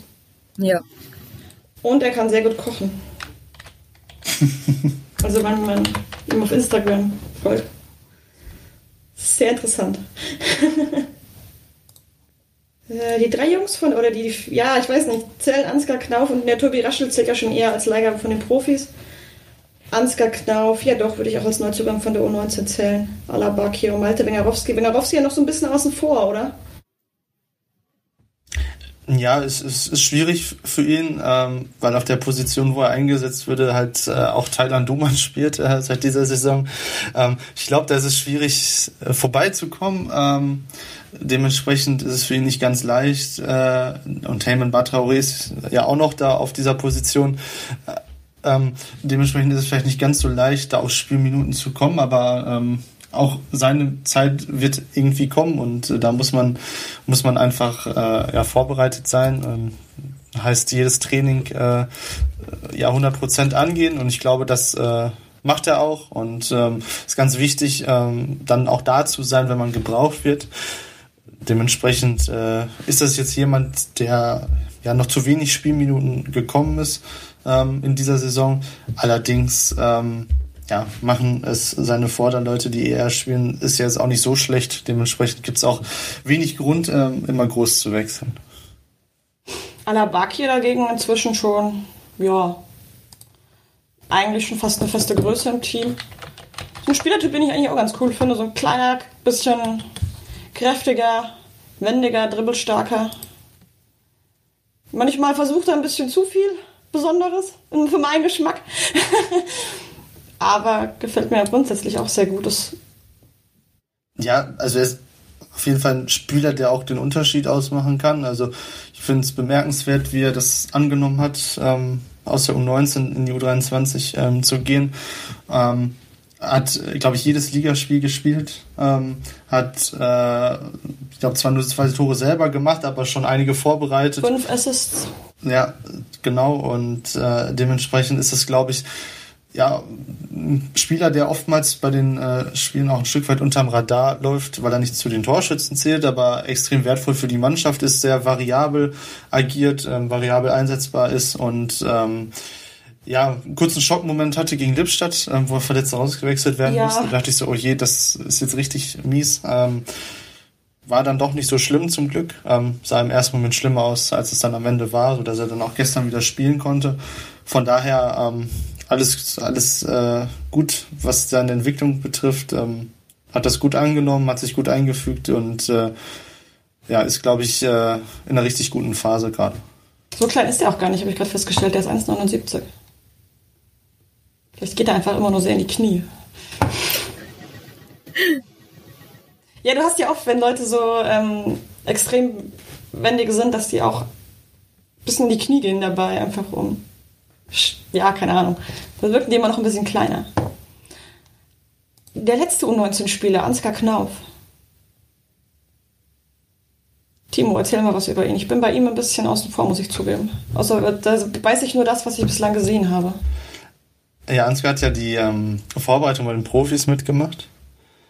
Und ähm, ja, war, äh, war da schon nah dran und äh, hat viel, äh, viel erlebt, viel mitgemacht und äh, wurde dann jetzt in der Vergangenheit immer mal wieder ähm, in der U23 eingesetzt.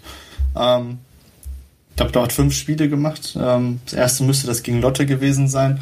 Und ähm, er ist auf einer Position, ähm, die er jetzt in der U19 vielleicht nicht so gespielt hat. In der U19 meistens über die rechte Seite ein Stück weit offensiver gespielt.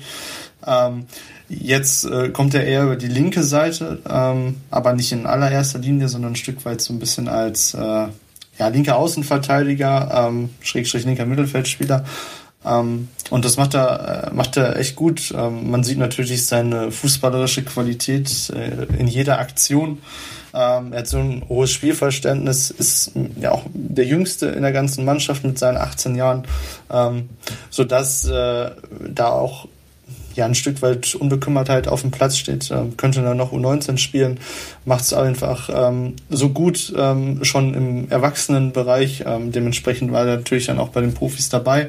Und ähm, für den BVB ist es natürlich eine unfassbar gute Möglichkeit, diesen Jungen sowohl in der U23 spielen lassen zu können, in der U19 wäre die Youth League Nord, hätte er da auch noch spielen können. Also ähm, man schafft es da auf relativ hohem Niveau, ihm Spielzeit zu geben, wenn es dann halt auch bei den Profis nicht sofort äh, reicht. Und äh, für die Mannschaft der U23 ist es natürlich unfassbar wertvoll, ähm, so jemanden in seinen Reihen zu haben und ähm, sich dann gestern endlich auch mal belohnt ähm, für seine engagierten Auftritte mit einem Tor und einer Vorlage.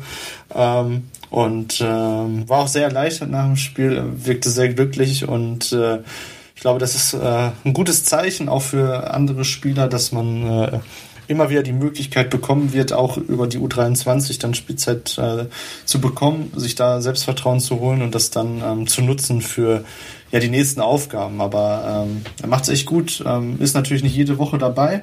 Dementsprechend ist es auch vielleicht nicht ganz so leicht äh, für ihn, da in den Rhythmus zu kommen, aber so macht das echt gut und hat sich, wie gesagt, gestern dann ja das erste Mal auch mit Toren und einer Vorlage belohnt.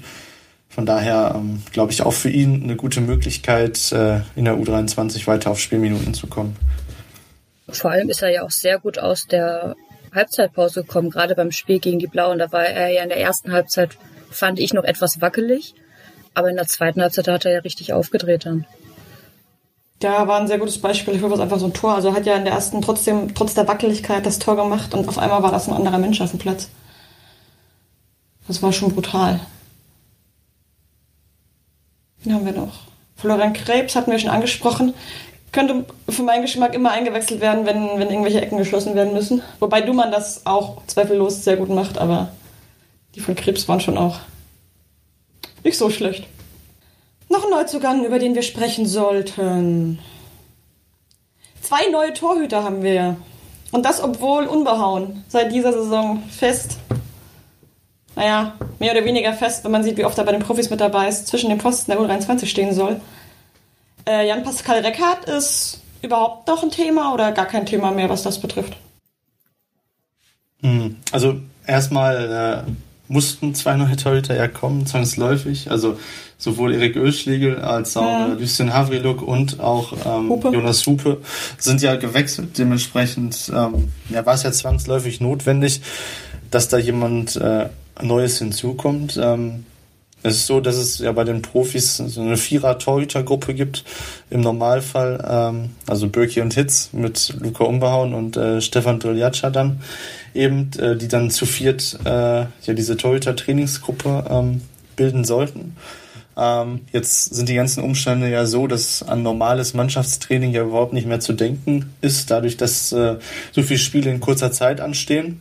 Ähm, und äh, es jetzt eigentlich so ist, dass, und so war es zum Beispiel gestern auch, Luca Unbahorn äh, mit nach Berlin fährt äh, am Freitag, weil man natürlich nicht weiß, was passiert. Vielleicht in der einen Nacht noch ist ein Torhüter verletzt, tut er sich irgendwas beim Anschwitzen oder so und dann hat man plötzlich nur einen Torhüter dabei und äh, hat dann keinen keinen weiteren mehr dabei. Dementsprechend äh, kann er dann ja nicht parallel ähm, gegen Gelsenkirchen spielen. Ähm, somit äh, ja, war hin und wieder die Situation jetzt so, dass er nicht bei der U23 dabei sein konnte, ähm, weil er natürlich bei den Profis irgendwie mit war. Es ist dann auch beispielsweise so, wenn Champions League-Spiele anstehen, mhm. auswärts oder so, ne, dann äh, ist es oftmals so, dass äh, ja, dass er einfach äh, dann nicht dabei sein kann. Ähm, aber Stefan Doljatscha, der ihn dann da vertritt, beziehungsweise ja dann spielt, ähm, macht es eigentlich auch echt gut, ähm, hatte echt gute Spiele dabei, ähm, oft zu Null gespielt, haben wir vorhin auch nochmal drüber gesprochen, das ist äh, auch eine Qualität und äh, mit seinen Paraden gegen Aachen den Sieg festgehalten, gegen Fortuna Köln den Sieg festgehalten, ähm, das waren äh, auch Momente, wo er gezeigt hat, dass er eine richtig gute Qualität hat. Ähm, Christian Wozniak, der ähm, ja so ein bisschen als äh, ja, Ersatztorwart ähm, in den letzten Wochen aufgetreten ist, ähm, ja, stellt sich da absolut hinten an, ähm, gibt aber äh, Jatscha natürlich auch den Druck, dass er sich nicht darauf ausruhen kann, dass er immer spielt.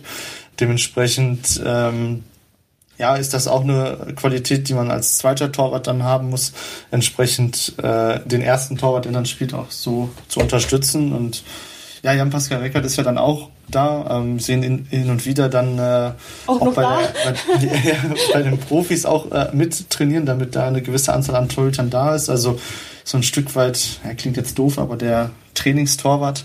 Ähm, ich glaube aber auch, und äh, das weiß er selber auch, ähm, dass er ja ein Stück weit schon seine Zukunft entsprechend plant, ähm, jetzt vom aktiven Fußball selber.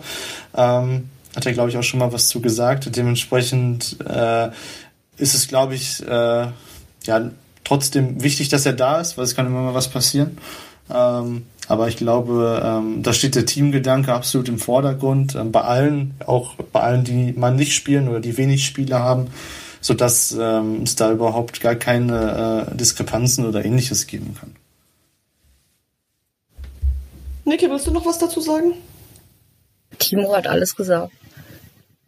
Ja, Luca Unbehauen, unser neuer erster Torhüter, wenn er nicht eben bei den Profis dabei ist. Ich gebe zu, das erste Spiel von ihm, was ich gesehen habe, war ja das gegen 1. FC Köln, gegen Alemannia Aachen durften wir ja nicht kommen.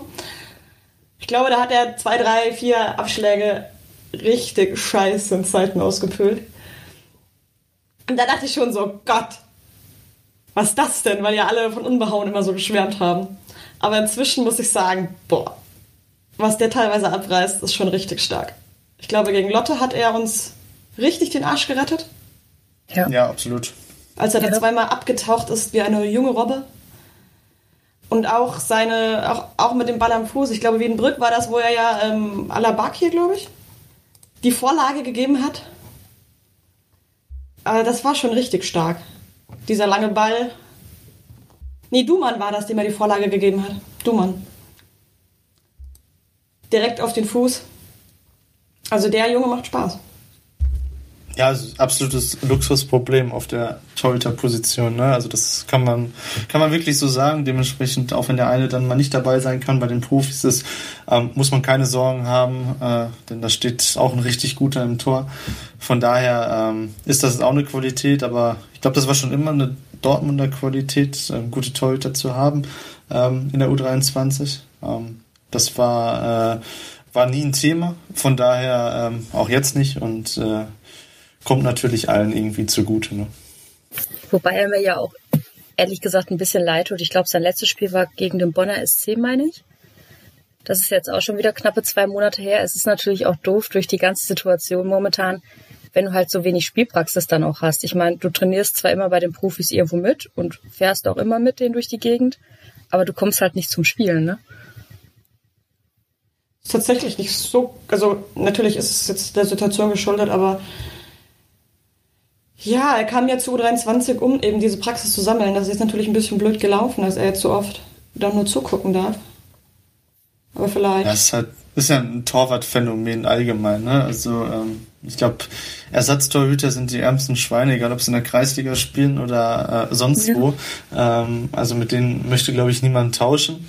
Dementsprechend, äh, wenn du dann immer nur mitfahren darfst, äh, gucken darfst, dich warm machen darfst, aber dann eigentlich weißt, dass du sowieso nicht spielst, ähm, ist das, glaube ich, auch nicht so leicht. Auf der anderen Seite ähm, nimmt man schon viel wahr, ähm, trainiert natürlich auch mit den Besten, also das äh, darf mhm. man vielleicht auch nicht unterschätzen. Von daher, ja, ist ein schmaler Grad, aber ich glaube, ähm, dass die Verantwortlichen das entsprechend so gut steuern, dass das äh, auch funktioniert und für alle Seiten dann auch äh, funktioniert. Vielleicht tauscht man ja mal, dass Taljatscha mit den Profis mitfahren darf und er. Was ja übrigens auch schon so war. Also. Ja, ja, ja. Also ich meinte mal öfter. Ähm, da gibt es ja sicherlich Möglichkeiten. Ein weiterer Spieler, den wir jetzt auch schon ein paar Mal angesprochen hatten, so ein bisschen, äh, Thailand Duman. Was spielt der bitte für eine geile Saison? Ist ja eigentlich ja so Mittelding aus Außenverteidiger und auch der Spieler, der dann immer nach vorne rückt bei Ballbesitz, so auf die Achterposition. Hat, ich meine, acht Tore, neun Tore? Acht. Als, Müsste ja, aber vor Tigges noch sein. Ist in vor der Liste, Tigges ne? tatsächlich, mhm. ja. Das ist schon dreist. Also als zentraler bis defensiver Spieler mehr Tore zu haben als der Mittelstürmer ist schon frech. Aber auch abseits von seinen Toren ja auch immer irgendwie präsent, das Spiel antreibend, Bälle gewinnt, Bälle verteilend. Können wir ihn über den Winter halten? das ist selbstverständlich. Ähm, also ich, ich glaube einfach, ähm, dass der Spieler, der mich so von denen, die ähm, ja jetzt die zweite Saison spielen, mit am meisten überzeugt hat, ähm, wo ich auch überhaupt nicht mit so einem Sprung gerechnet habe. Ähm, ich glaube, er war in der vergangenen Saison schon ja sehr ordentlich, aber was er jetzt ähm, da zeigt, auch auf einer Position, äh, die ich ihm so überhaupt nicht zugetraut hätte, ähm, abliefert, ist schon echt richtig gut. Ähm, ich glaube, er war über, über ein Drittel an aller an allen Toren äh, beteiligt, egal ob Vorlage oder äh, ähm, selber getroffen. Ja. Ähm, hat super, super, super Standards, ähm, die er spielt, sowohl ähm, Ecken als auch Freistöße, direkte Freistöße, da schon zweimal getroffen diese Saison. Ähm, ja, das ist einfach äh, einfach schön zu sehen, dass ähm, auch solche Spieler, die jetzt das zweite Jahr dabei sind, ähm, ja immer noch ähm, Potenzial zeigen, sich zu verbessern. Liegt vielleicht auch daran, dass er jetzt eine Position entdeckt hat, äh, die seinem Spielstil ja auch zutrifft. Ähm, sonst hat er ja oft immer nur im Zentrum gespielt und zwar dauerhaft in der Vergangenheit. Und so ähm, ja, hat er da einfach viel mehr Möglichkeiten und ähm, man sieht, wie viel Spielfreude er hat ähm, und ja, liefert eigentlich Woche für Woche ab und ähm, ja, ist jemand, dem ich das vor der Saison in dem Ausmaß definitiv nicht so zugetraut hätte. Ähm, habe mich aber sehr gerne überzeugen lassen von dieser Qualität und von dieser Entwicklung und äh, ja, bin absoluter, absoluter Fan. Ja. Der hat wir auch Anfang der Saison im Interview, da hat er auch angegeben, dass er diese Rechtsverteidigerposition eigentlich gar nicht so schlecht findet. Ähm, und er hat uns noch viel mehr Tore versprochen. Ja, zweistellig, zweistellig wollte er. Ist ja nicht mehr weit. Ich wollte gerade sagen. Über seine Haare reden wir mal nicht. Nein, bitte, oh, bitte nicht. Über die Neufriese? Wobei ich ja selber so kleinen... Ich bin ja selber ein sehr experimentierfreudiger Mensch, was Haare betrifft. Und ich sah auch nicht immer gut aus. Also, ich finde das eigentlich immer schön, wenn man sich da entfaltet. Ach, solange es seine Aerodynamik da hilft, äh, geht das alles. So ein bisschen eine Nevin Subotic Gedächtnisfrisur, ne? Oh Gott, stimmt. Der hatte das ja auch mal. Ja. Oh, das habe ich verdrängt. Aber auch ähm, nochmal ein bisschen ernsthafter zu werden wieder. Ähm, ich fand ihn auch, was heißt überraschend, ähm, reflektiert, das ist jetzt ein bisschen böse gesagt. Ich kannte ihn ja vorher nicht, aber ähm, im Zusammenhang mit dem Interview haben wir ja dann wirklich uns mal ein bisschen mit ihm austauschen können. Ich finde ihn auch menschlich oder persönlich einen sehr angenehmen Menschen. Es wirkte auf mich wahnsinnig reflektiert, auch sehr intelligent. Und so ein bisschen so, ja, der, der weiß schon, was er, was er will. Aber er ist halt auch so, ja, er hat, er ist nicht doof, glaube ich. Ich glaube, er kann generell das sehr gut einschätzen, wo er ist, was er kann, wo er hin will. Ja, ich glaube, er schaut halt auch ein bisschen über den Tellerrand. Ne? Er ist nicht nur in seiner, Fu in seiner Fußballerbubble drin, hm. sondern schaut auch wirklich, was sind meine Möglichkeiten, wie kann ich es erreichen, äh, wie sehen mich auch andere, wie nehme ich andere wahr ich glaube, dass er da schon wirklich sehr reflektiert ist. Vielleicht sagt jetzt auch Timo, der ist voll der Arsch und der war nur gegenüber uns so nett, weil er mal kurz ähm, Nein, weil also, sich da gut verstellt hat. Nein, also ich glaube, dass äh, das gilt für alle Spieler, ähm, alle sehr, sehr angenehm sind, ähm, alle sehr schätzen, ähm, was sie im Moment erleben dürfen. Und äh, dass sie dafür natürlich selbst verantwortlich sind, ist klar. Ich glaube, das wissen sie auch. Ähm, ich glaube, das Trainerteam und äh, die erfahrenen Spieler haben alle soweit im Griff, dass äh, da auch jeder weiß, ähm, wie man sich zu verhalten hat. Und ähm, ich glaube, dass die Kombination aus den verschiedenen Persönlichkeiten innerhalb der Mannschaft äh, auch ein Faktor dafür ist, dass es im Moment so gut läuft. Alle fügen sich da richtig gut ein und äh, sehen sich als Team. Da sind keine Einzelkämpfer dabei. Und ähm, ja, das hat so, so hohe Priorität und ähm, das Ergebnis sieht man dann ja, neben den fußballerischen Qualitäten einfach Woche für Woche. Ja, ja gut. An der Intelligenz kannst du halt auch als Trainer nicht viel machen. Ne? Unser neuer Capitano, Steffen Tigges. Nur zweitbester Torschütze bislang, weil eben dieser Thailand Duman alles im Grund und Boden schießt. Wie seht ihr ihn? Niki darf mal anfangen. Ich darf mal anfangen. Wenn du möchtest. Nein, auf jeden Fall sehr gut. Also gerade zu Anfang der Saison eine absolute Bank ist er jetzt ja immer noch. Äh, jetzt nicht falsch verstehen. Ähm, sieben Tore gemacht. Ich glaube, drei Vorlagen gegeben oder sowas. Das weiß ich jetzt nicht genau. Ähm, alle Spiele durchgespielt. Ein absoluter, absoluter Leader auf dem Feld. Also man kann eigentlich nicht genug über ihn loben. Kann ich mich nur anschließen. Also ich glaube, er hat zu Beginn der Saison schon gezeigt, ähm, mit dem Tor in Aachen, was dann spielentscheidend war, ähm, wie wichtig er ist. Ähm, wichtig mit seinen Toren, aber wichtig auch als Kapitän, als Führungspersönlichkeit. Es war, glaube ich, nicht selbstverständlich, dass er nach der guten Saison, die er letzte Saison hatte, ähm, auch diese Saison beim BVB weiterspielen wird. Ähm, umso schöner ist es, dass äh, es geklappt hat und er diese Saison äh, auch wieder in der U23 spielt. Ich glaube, seine fußballerischen Qualitäten sind unumstritten. Das macht er einfach äh, richtig gut, auch wenn er dann natürlich nicht in jedem Spiel als Torschütze auftritt und ähm, macht es dann aber genauso clever mit den Vorlagen, ist immer Anspielstation, ähm, im Wechsel auch mit äh, Rich und Tachi vorne, äh, die sich, die sich, glaube ich, ganz gut absprechen, die eine gute Chemie da vorne haben und äh, auch somit den anderen Spielern die Möglichkeit geben, entsprechend äh, die Tore zu schießen. Und so machen sie es im Kollektiv einfach richtig gut. Und er ist natürlich ja auch aufgrund seiner persönlich, äh, persönlichen körperlichen äh, Präsenz mhm. äh, da auf jeden Fall äh, auch ein Aktivposten, definitiv auch bei Standards, auch bei gegnerischen Standards, das darf man auch nicht unterschätzen. So dass, ähm, glaube ich, ein absoluter Topspieler ist in der Regionalliga West und äh, ja, wir sehr froh sein können, dass er für Dortmund die Tore schießt. Ja, was halt auch sehr angenehm ist, er lässt sich ja auch nicht im Strafraum fallen. Er ist ja wirklich eigentlich, ich meine, er ist über 1,90 und er kämpft sich da ja irgendwo durch. Nicht so wie manch anderer, äh, sei es ein Robben, sei es Lewandowski, die da gleich äh, bei der kleinsten Berührung dann fallen. Wäre auch ein bisschen peinlich. Ja. Aber ich glaube, es ist auch so ein bisschen seiner Spielweise geschuldet, dass er eben, also was heißt so wenig Tore schießt? Er hat sieben Tore in zwölf Spielen, das ist ja jetzt auch um Gottes Willen nicht wenig. Aber weil er ja auch einfach einer ist, der ähm, nicht nur vorne drin steht und wartet, dass der Ball kommt, weil er sich auch, sondern weil er sich auch einfach oft fallen lässt, die Wege geht, ähm, auf die Flügel ausweicht, mal ähm, nach hinten sie abkippen lässt. Da auch die Bälle holt, die Bälle auch festmacht, was er ja auch aufgrund seiner körperlichen Präsenz mit seinen 1,93 Meter, wofür er ja auch eigentlich prädestiniert ist. Ähm, jetzt habe ich mich ein bisschen verrannt in dem, was ich sagen wollte. Egal.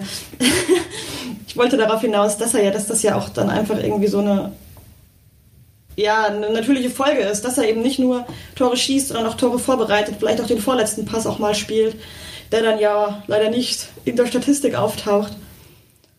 Ist, wie ihr beide schon sagt, ein unglaublich wertvoller Spieler, sehe ich auch so. Auch als Kapitän. Als sehr junger Kapitän mit seinen 22 Jahren. Macht das aber trotzdem. Finde ich sehr, sehr gut. Ist jetzt auch eher so in der jüngeren Vergangenheit so, dass die Kapitäne jünger werden, ne? Davor mit Iboyamba, der war ja auch nur seine 23 und davor war es ja Ornatelli noch. Auch ein älterer. Ja, ich glaube, dass, es mittlerweile ein Stück weit ja dieses Kapitänsamt ein Stück weit äh, gar nicht mehr so wichtig ist, in dem Sinne, wer wirklich die Binde um den Arm trägt. Ich glaube, dass einfach mehrere Spieler ähm, da Verantwortung übernehmen. Und das sieht man ja auch, wir haben gerade über Leonard Maloney gesprochen, Franz Wanne, Niklas Dahms. Das sind alle Spieler, die theoretisch diese Binde tragen könnten.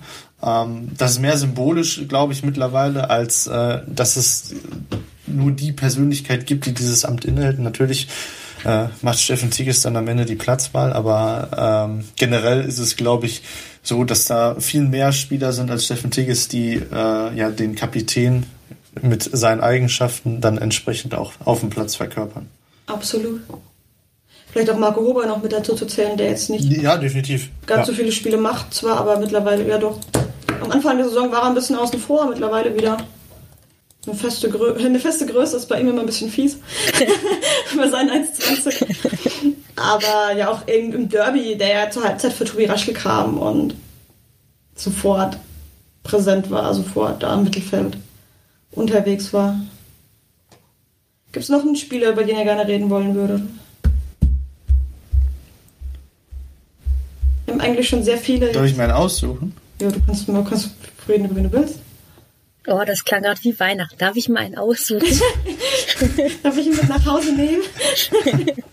Also ich, ich würde gerne über äh, Dominik Wanner sprechen, ähm, kurz, ähm, weil ich glaube, dass die Entwicklung, die er genommen hat, ähm, die hätte, äh, hätte ich ihm auch so absolut gar nicht zugetraut. Ähm, ist, glaube ich, äh, seit 2018 in der U23, also schon äh, ja, ein alter Hase, kann man sagen, ist, ist erst 21 Jahre alt und man hatte so ein Stück weit in der vergangenen Saison das Gefühl, boah, das ist so jemand, äh, der bringt einem vielleicht nicht weiter. Es ist vielleicht nicht jemand, äh, der das, was man äh, ja in U19-Zeiten noch gesehen hat, ein Stück weit ähm, verkörpern könnte. Und äh, in der Saison jetzt ähm, unter Enrico Maaßen blüht er, blüht er auf. Ähm, hat auch, glaube ich, fast alle Spiele absolviert. Hm. Ist, glaube ich, äh, jemand, dem das neue System oder das System von Enrico Maaßen auch sehr entgegenkommt.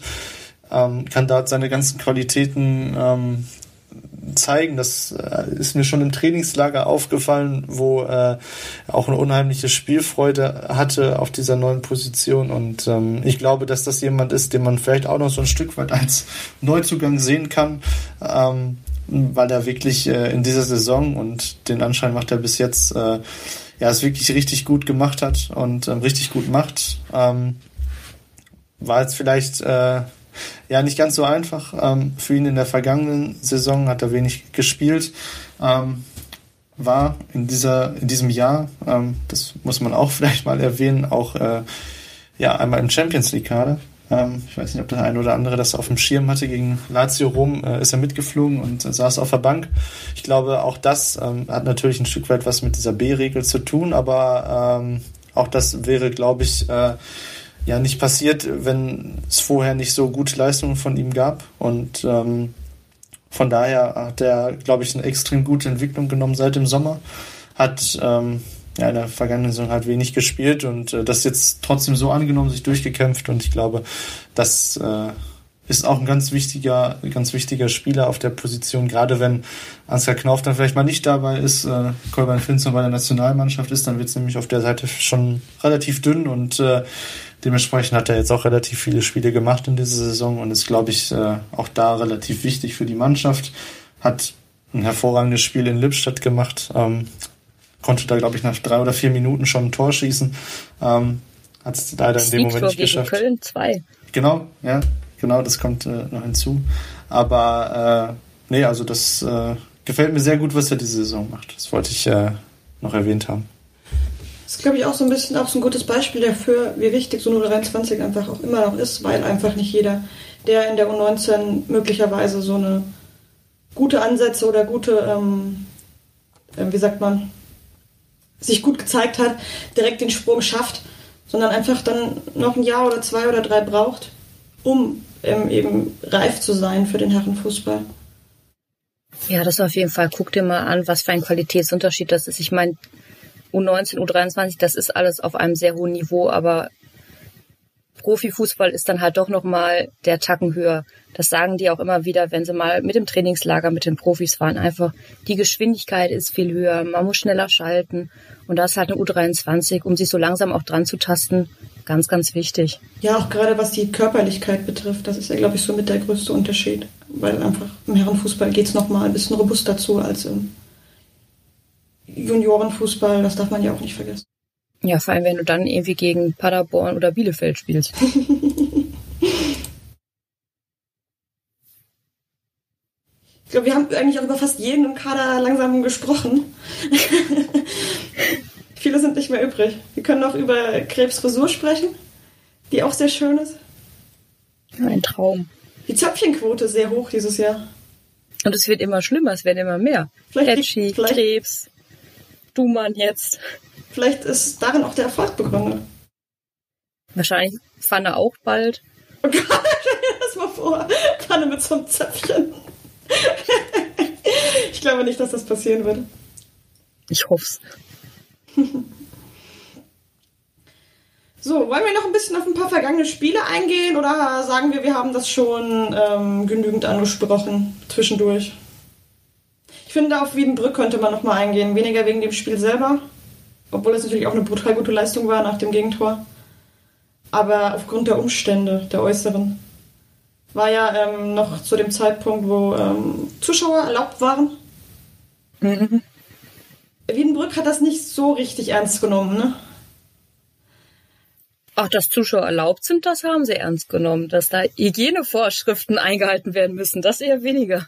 Sogar zu ernst genommen, dass Zuschauer erlaubt sind. Ähm, aber ja, da sieht man dann halt auch leider ähm, die Negativbeispiele. Ich finde, bei uns beim BVB war das immer sehr schön geregelt mit Absperrband und jeder darf zu also festen Einlasszeiten und geführtem Ausgang, sage ich mal.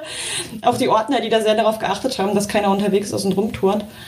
Ähm, ja, und dann hast du halt, fährst du nach Wiedenbrück und hast du das komplette Gegenbeispiel, wo einfach sowohl Sitz- als auch Stehplätze ähm, voll waren, wo überhaupt keine Abstände eingehalten wurden, wo auch keine Masken getragen Maskenpflicht wurden. ja auch nicht, ja. Ähm, Nicht zu vergessen, äh, die Ordner, die äh, verletzten BVB-Spielern und äh, BVB-Mitarbeitern den Zutritt verwehrt haben, wegen gewisser Kleidung. Ja, also das ist halt dann schon, fragt man sich schon, okay, Leute, was stimmt bei euch nicht, wenn man, wenn die Ordner dem, ähm, wer war das?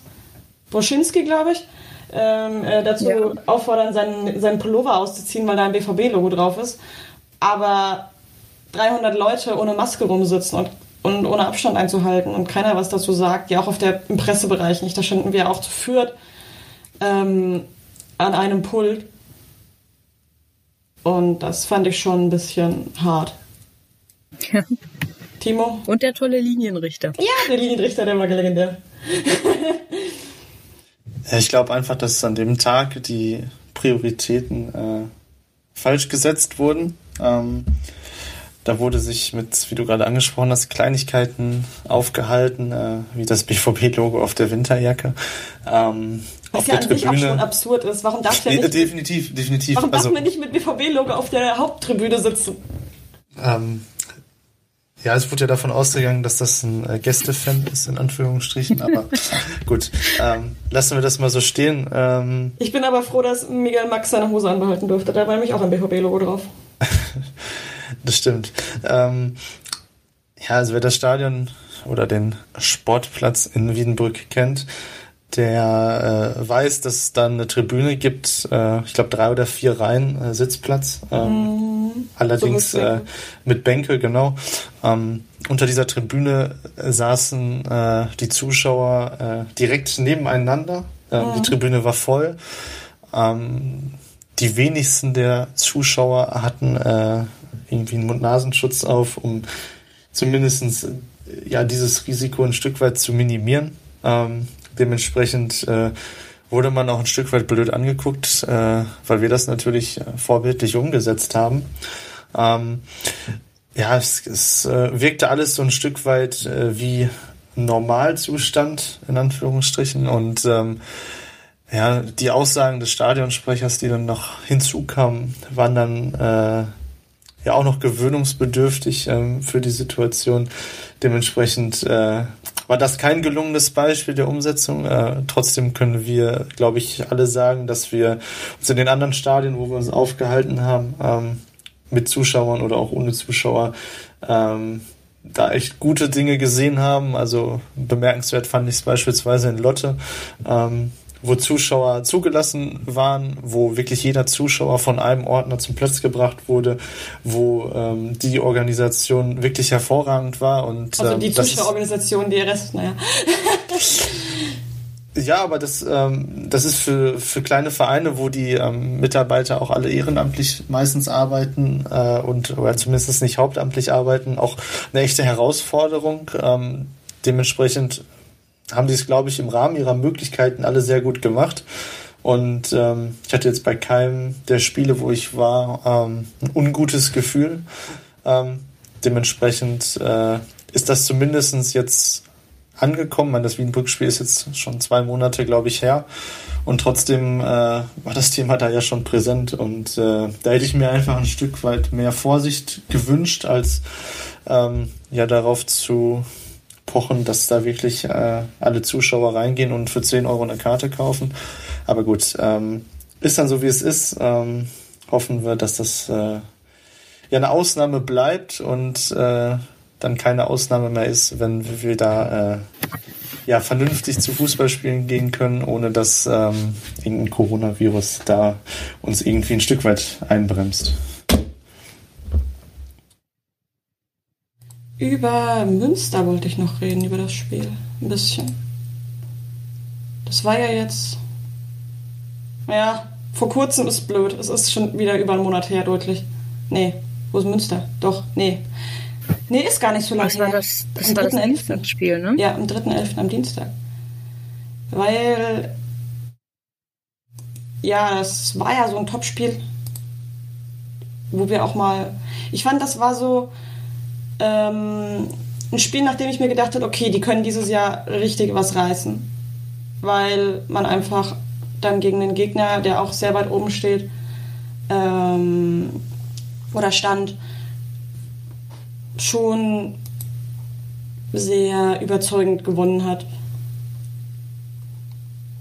Ja, vor allem mit, mit zwei sehr frühen Toren. Ne? Das ja, eine, ich glaube, ja, ein, im sehr frühen, das 1-0 war, glaube ich, in der fünften oder so. Das war richtig früh. Und dann kurz nach, kurz nach Halbzeit wieder an Pfiff ja das 2-0 dann.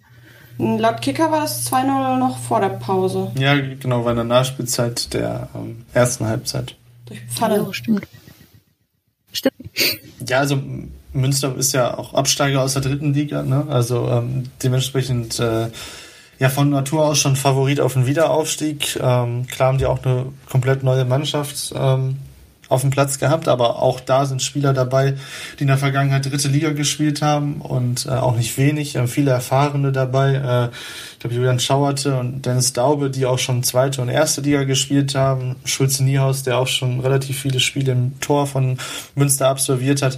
Ähm, das war schon eine richtige Männermannschaft und äh, die BVB-Spieler äh, haben den in der ersten Halbzeit absolut gezeigt, ähm, ja, dass sie die deutlich bessere Mannschaft waren. Also Münster hatte in der ersten Halbzeit überhaupt keine Möglichkeiten, hätte ähm, vielleicht einen Elfmeter kriegen können. Ähm, das äh, ist vielleicht eine relativ strittige Situation, aber ähm, ich würde sagen nein.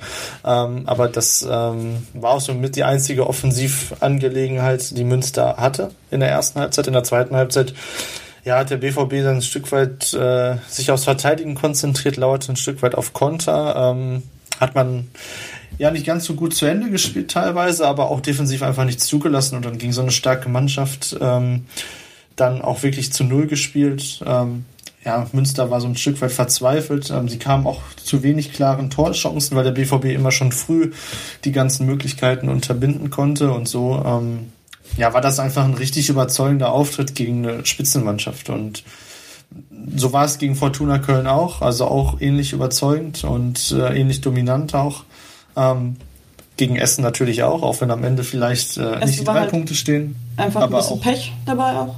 Genau, aber so ähm, die Auftritte an sich, äh, überhaupt auch keine Angst irgendwie vor äh, großen Aufgaben, sondern ähm, immer mit dem Selbstverständnis, äh, das Spiel auch gewinnen zu wollen. Und ich glaube, damit fährt man aktuell sehr, sehr gut.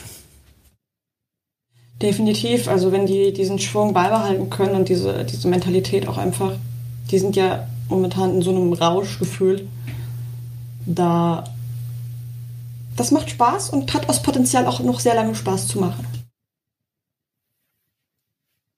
Ja, kann ich mich nur anschließen. Also, mir macht sehr viel Spaß. Frage zum Abschluss. Fahren wir nächstes Jahr nach zu Dynamo Dresden und Hansa Rostock? Gut, Dynamo sehe ich gerade, ist am Tabellenplatz 2, vielleicht steigen die auch auf. oh Gott. Aber gibt ja noch anderes. Uh, ladies first. Ich habe immer so ein bisschen Probleme damit, sowas schon vorher so anzudeuten. Ich bin so ein bisschen abergläubisch. Ja, das aber, stimmt. Also kann ich mich anschließen. Aber sagen wir es mal so, wenn sie es weiter so durchziehen wie bisher mit der Spielfreude, wir werden irgendwann die erste Niederlage bekommen. Das denke ich schon. Das ist ganz klar. Wenn wir aber, dann feststehen als Tabellenerster. genau, aber ansonsten, wir sind momentan auf Tabellenplatz zwei. Wir haben, glaube ich, zwei Spiele weniger als Essen. Ähm, ich würde mal sagen, the sky's the limit, ne? Also, wir können schon echt was reißen diese Saison. Und ich traue es den Jungs auch zu. Ja, ich glaube, dass es sind noch so viele Spiele zu gehen. Ähm, trotzdem sind die ersten äh, Spiele, die man jetzt gesehen hat, so überzeugend, dass man äh, ja eigentlich nur hoffen kann, dass es so weitergeht. Ich glaube, es ist ganz wichtig, dass alle gesund bleiben, dass alle ähm, auch dabei bleiben können, um diese Kontinuität auch in den nächsten Wochen abliefern zu können. Und dann wird es darum gehen, auch wenn man eine Niederlage hinzukommt, äh, ein Stück weit äh, sich davon nicht klein machen zu lassen, sondern weiter an die eigenen Stärken zu glauben. Und dann wird man sehen, wohin das führt. Also die Saison ist ja so lang wie noch nie. Ähm, wir haben vorhin schon darüber gesprochen, es gibt so viele Mannschaften, es gibt äh, 42 Spieltage, sodass ähm, ja wirklich bis in den Juni herein ähm, ja gespielt wird. Es ist noch so lange Zeit hin. Ähm, ich glaube, gute Grundstein ist gelegt. Auch die, die äh, Tatsache, dass ja der erste Platz direkt zum Aufstieg berechtigt, also es gibt auch kein Relegationsspiel in dem Sinne, ähm, kommt der Thematik Sicherheit entgegen, aber es gibt äh, auch noch andere Mannschaften, die das genauso wollen. Ja? Essen, Münster, Fortuna Köln. Es wird nicht leicht, aber ich glaube, wenn man das mit der Konsequenz so durchziehen kann, wie man es jetzt die ersten zwölf Spiele gemacht hat, dann äh, könnte man vielleicht in der kommenden Saison über die Grenzen NRWs hinausfahren. Wir dürfen halt auch nicht, zu, auch nicht vergessen, dass Corona-Beil ist immer noch über uns. Wir haben Glück, dass wir als einzige Regionalliga spielen dürfen. Aber es kann halt immer noch sein, dass abgebrochen wird. Das muss man halt auch noch immer im Hinterkopf haben. Wir hoffen es natürlich nicht, aber Wäre die Gefahr besteht ja. Sehr bitter. Es ist tatsächlich ein Thema, über das ich mich auch gestern mit, ähm, mit, Ingo, äh, mit Ingo Preuß ein bisschen unterhalten habe. Ich finde, er hat das sehr schön ähm, formuliert. Aber es ist, man ist jetzt einfach an einem Punkt angelangt, wo man auch mehr möchte, wo man auch mehr will. Wo klar ist, okay, da geht ein bisschen mehr als jetzt dritter, vierter, fünfter, sechster, siebter. Und das ist dann halt immer so eine Sache, weil wenn man weiß, es geht, dann möchte man das auch unbedingt. Und ich würde mich unfassbar freuen. Ich glaube, jeder von uns dreien findet das einen wahnsinnigen Erfolg und einen wahnsinnig großen Grund zum Feiern, was im Sommer hoffentlich wieder gehen sollte. Ja, und überleg mal Auswärtsspiele in richtigen Stadien und nicht bei Wegberg Beek. nicht bei Wiedenbrück. Aber wäre schon so ein Träumchen, mal wieder in die dritte Liga zu fahren. Auch wenn man jetzt, ist mir jetzt gestern aufgefallen oder heute, auch heute Morgen auch, immer wieder Stimmen auf Twitter oder auf YouTube oder auf Facebook, dass eine, eine, eine zweite Mannschaft in der dritten Liga nichts verloren hat. Ja, diese Thematik begleitet einen ja schon ein paar Jährchen länger. Also seitdem ich ja Anfang 2012 angefangen habe, mich mit U23-Mannschaften und dem BVB zu beschäftigen, ja, ist das eigentlich Thema und man liest es immer wieder und immer öfter, gerade wenn die U23-Mannschaften dann auch erfolgreich sind. Ähm, viele Vereine haben auch keine U23-Mannschaft mehr, also Bochum oder Leverkusen hier in der Umgebung. Ähm, auf der anderen Seite hat auch eine U23 in der vergangenen Saison die dritte Liga gewonnen, die zweite Mannschaft vom FC Bayern. Also, dass die Stimmen dann natürlich ein bisschen lauter werden, ist klar, aber ich äh, sehe das total schmerzfrei. Ich glaube, das ähm, stört auch niemanden, ähm, sodass äh, der Fokus ganz allein auf dem Sport liegt und ähm, ja, man von sich diesen negativen Gegenstimmen eigentlich nichts äh, sagen lassen sollte und das auch nicht äh, tut.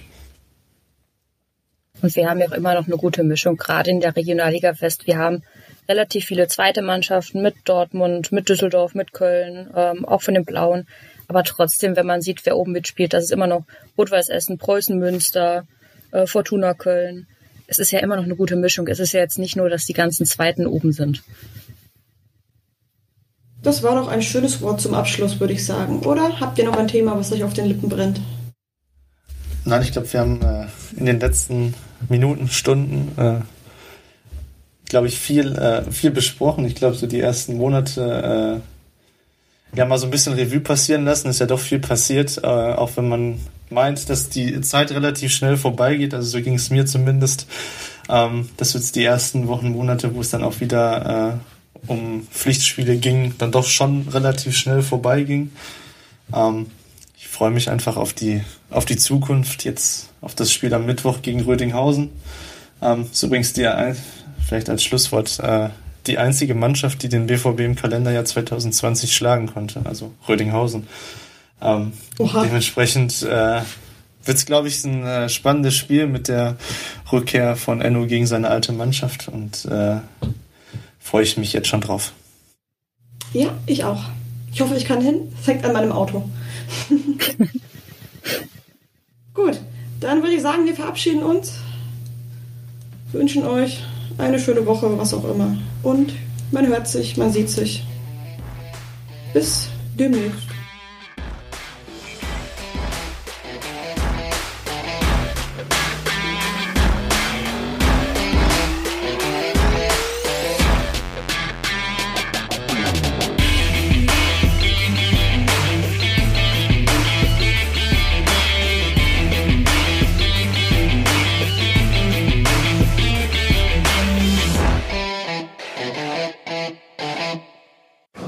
Zuhörerzahl, wie immer präsentiert von schwarzgelb.de, dem Fanzine über Borussia Dortmund. Auf Ohren bedankt sich bei 19.009 Zuhörern ausverkauft.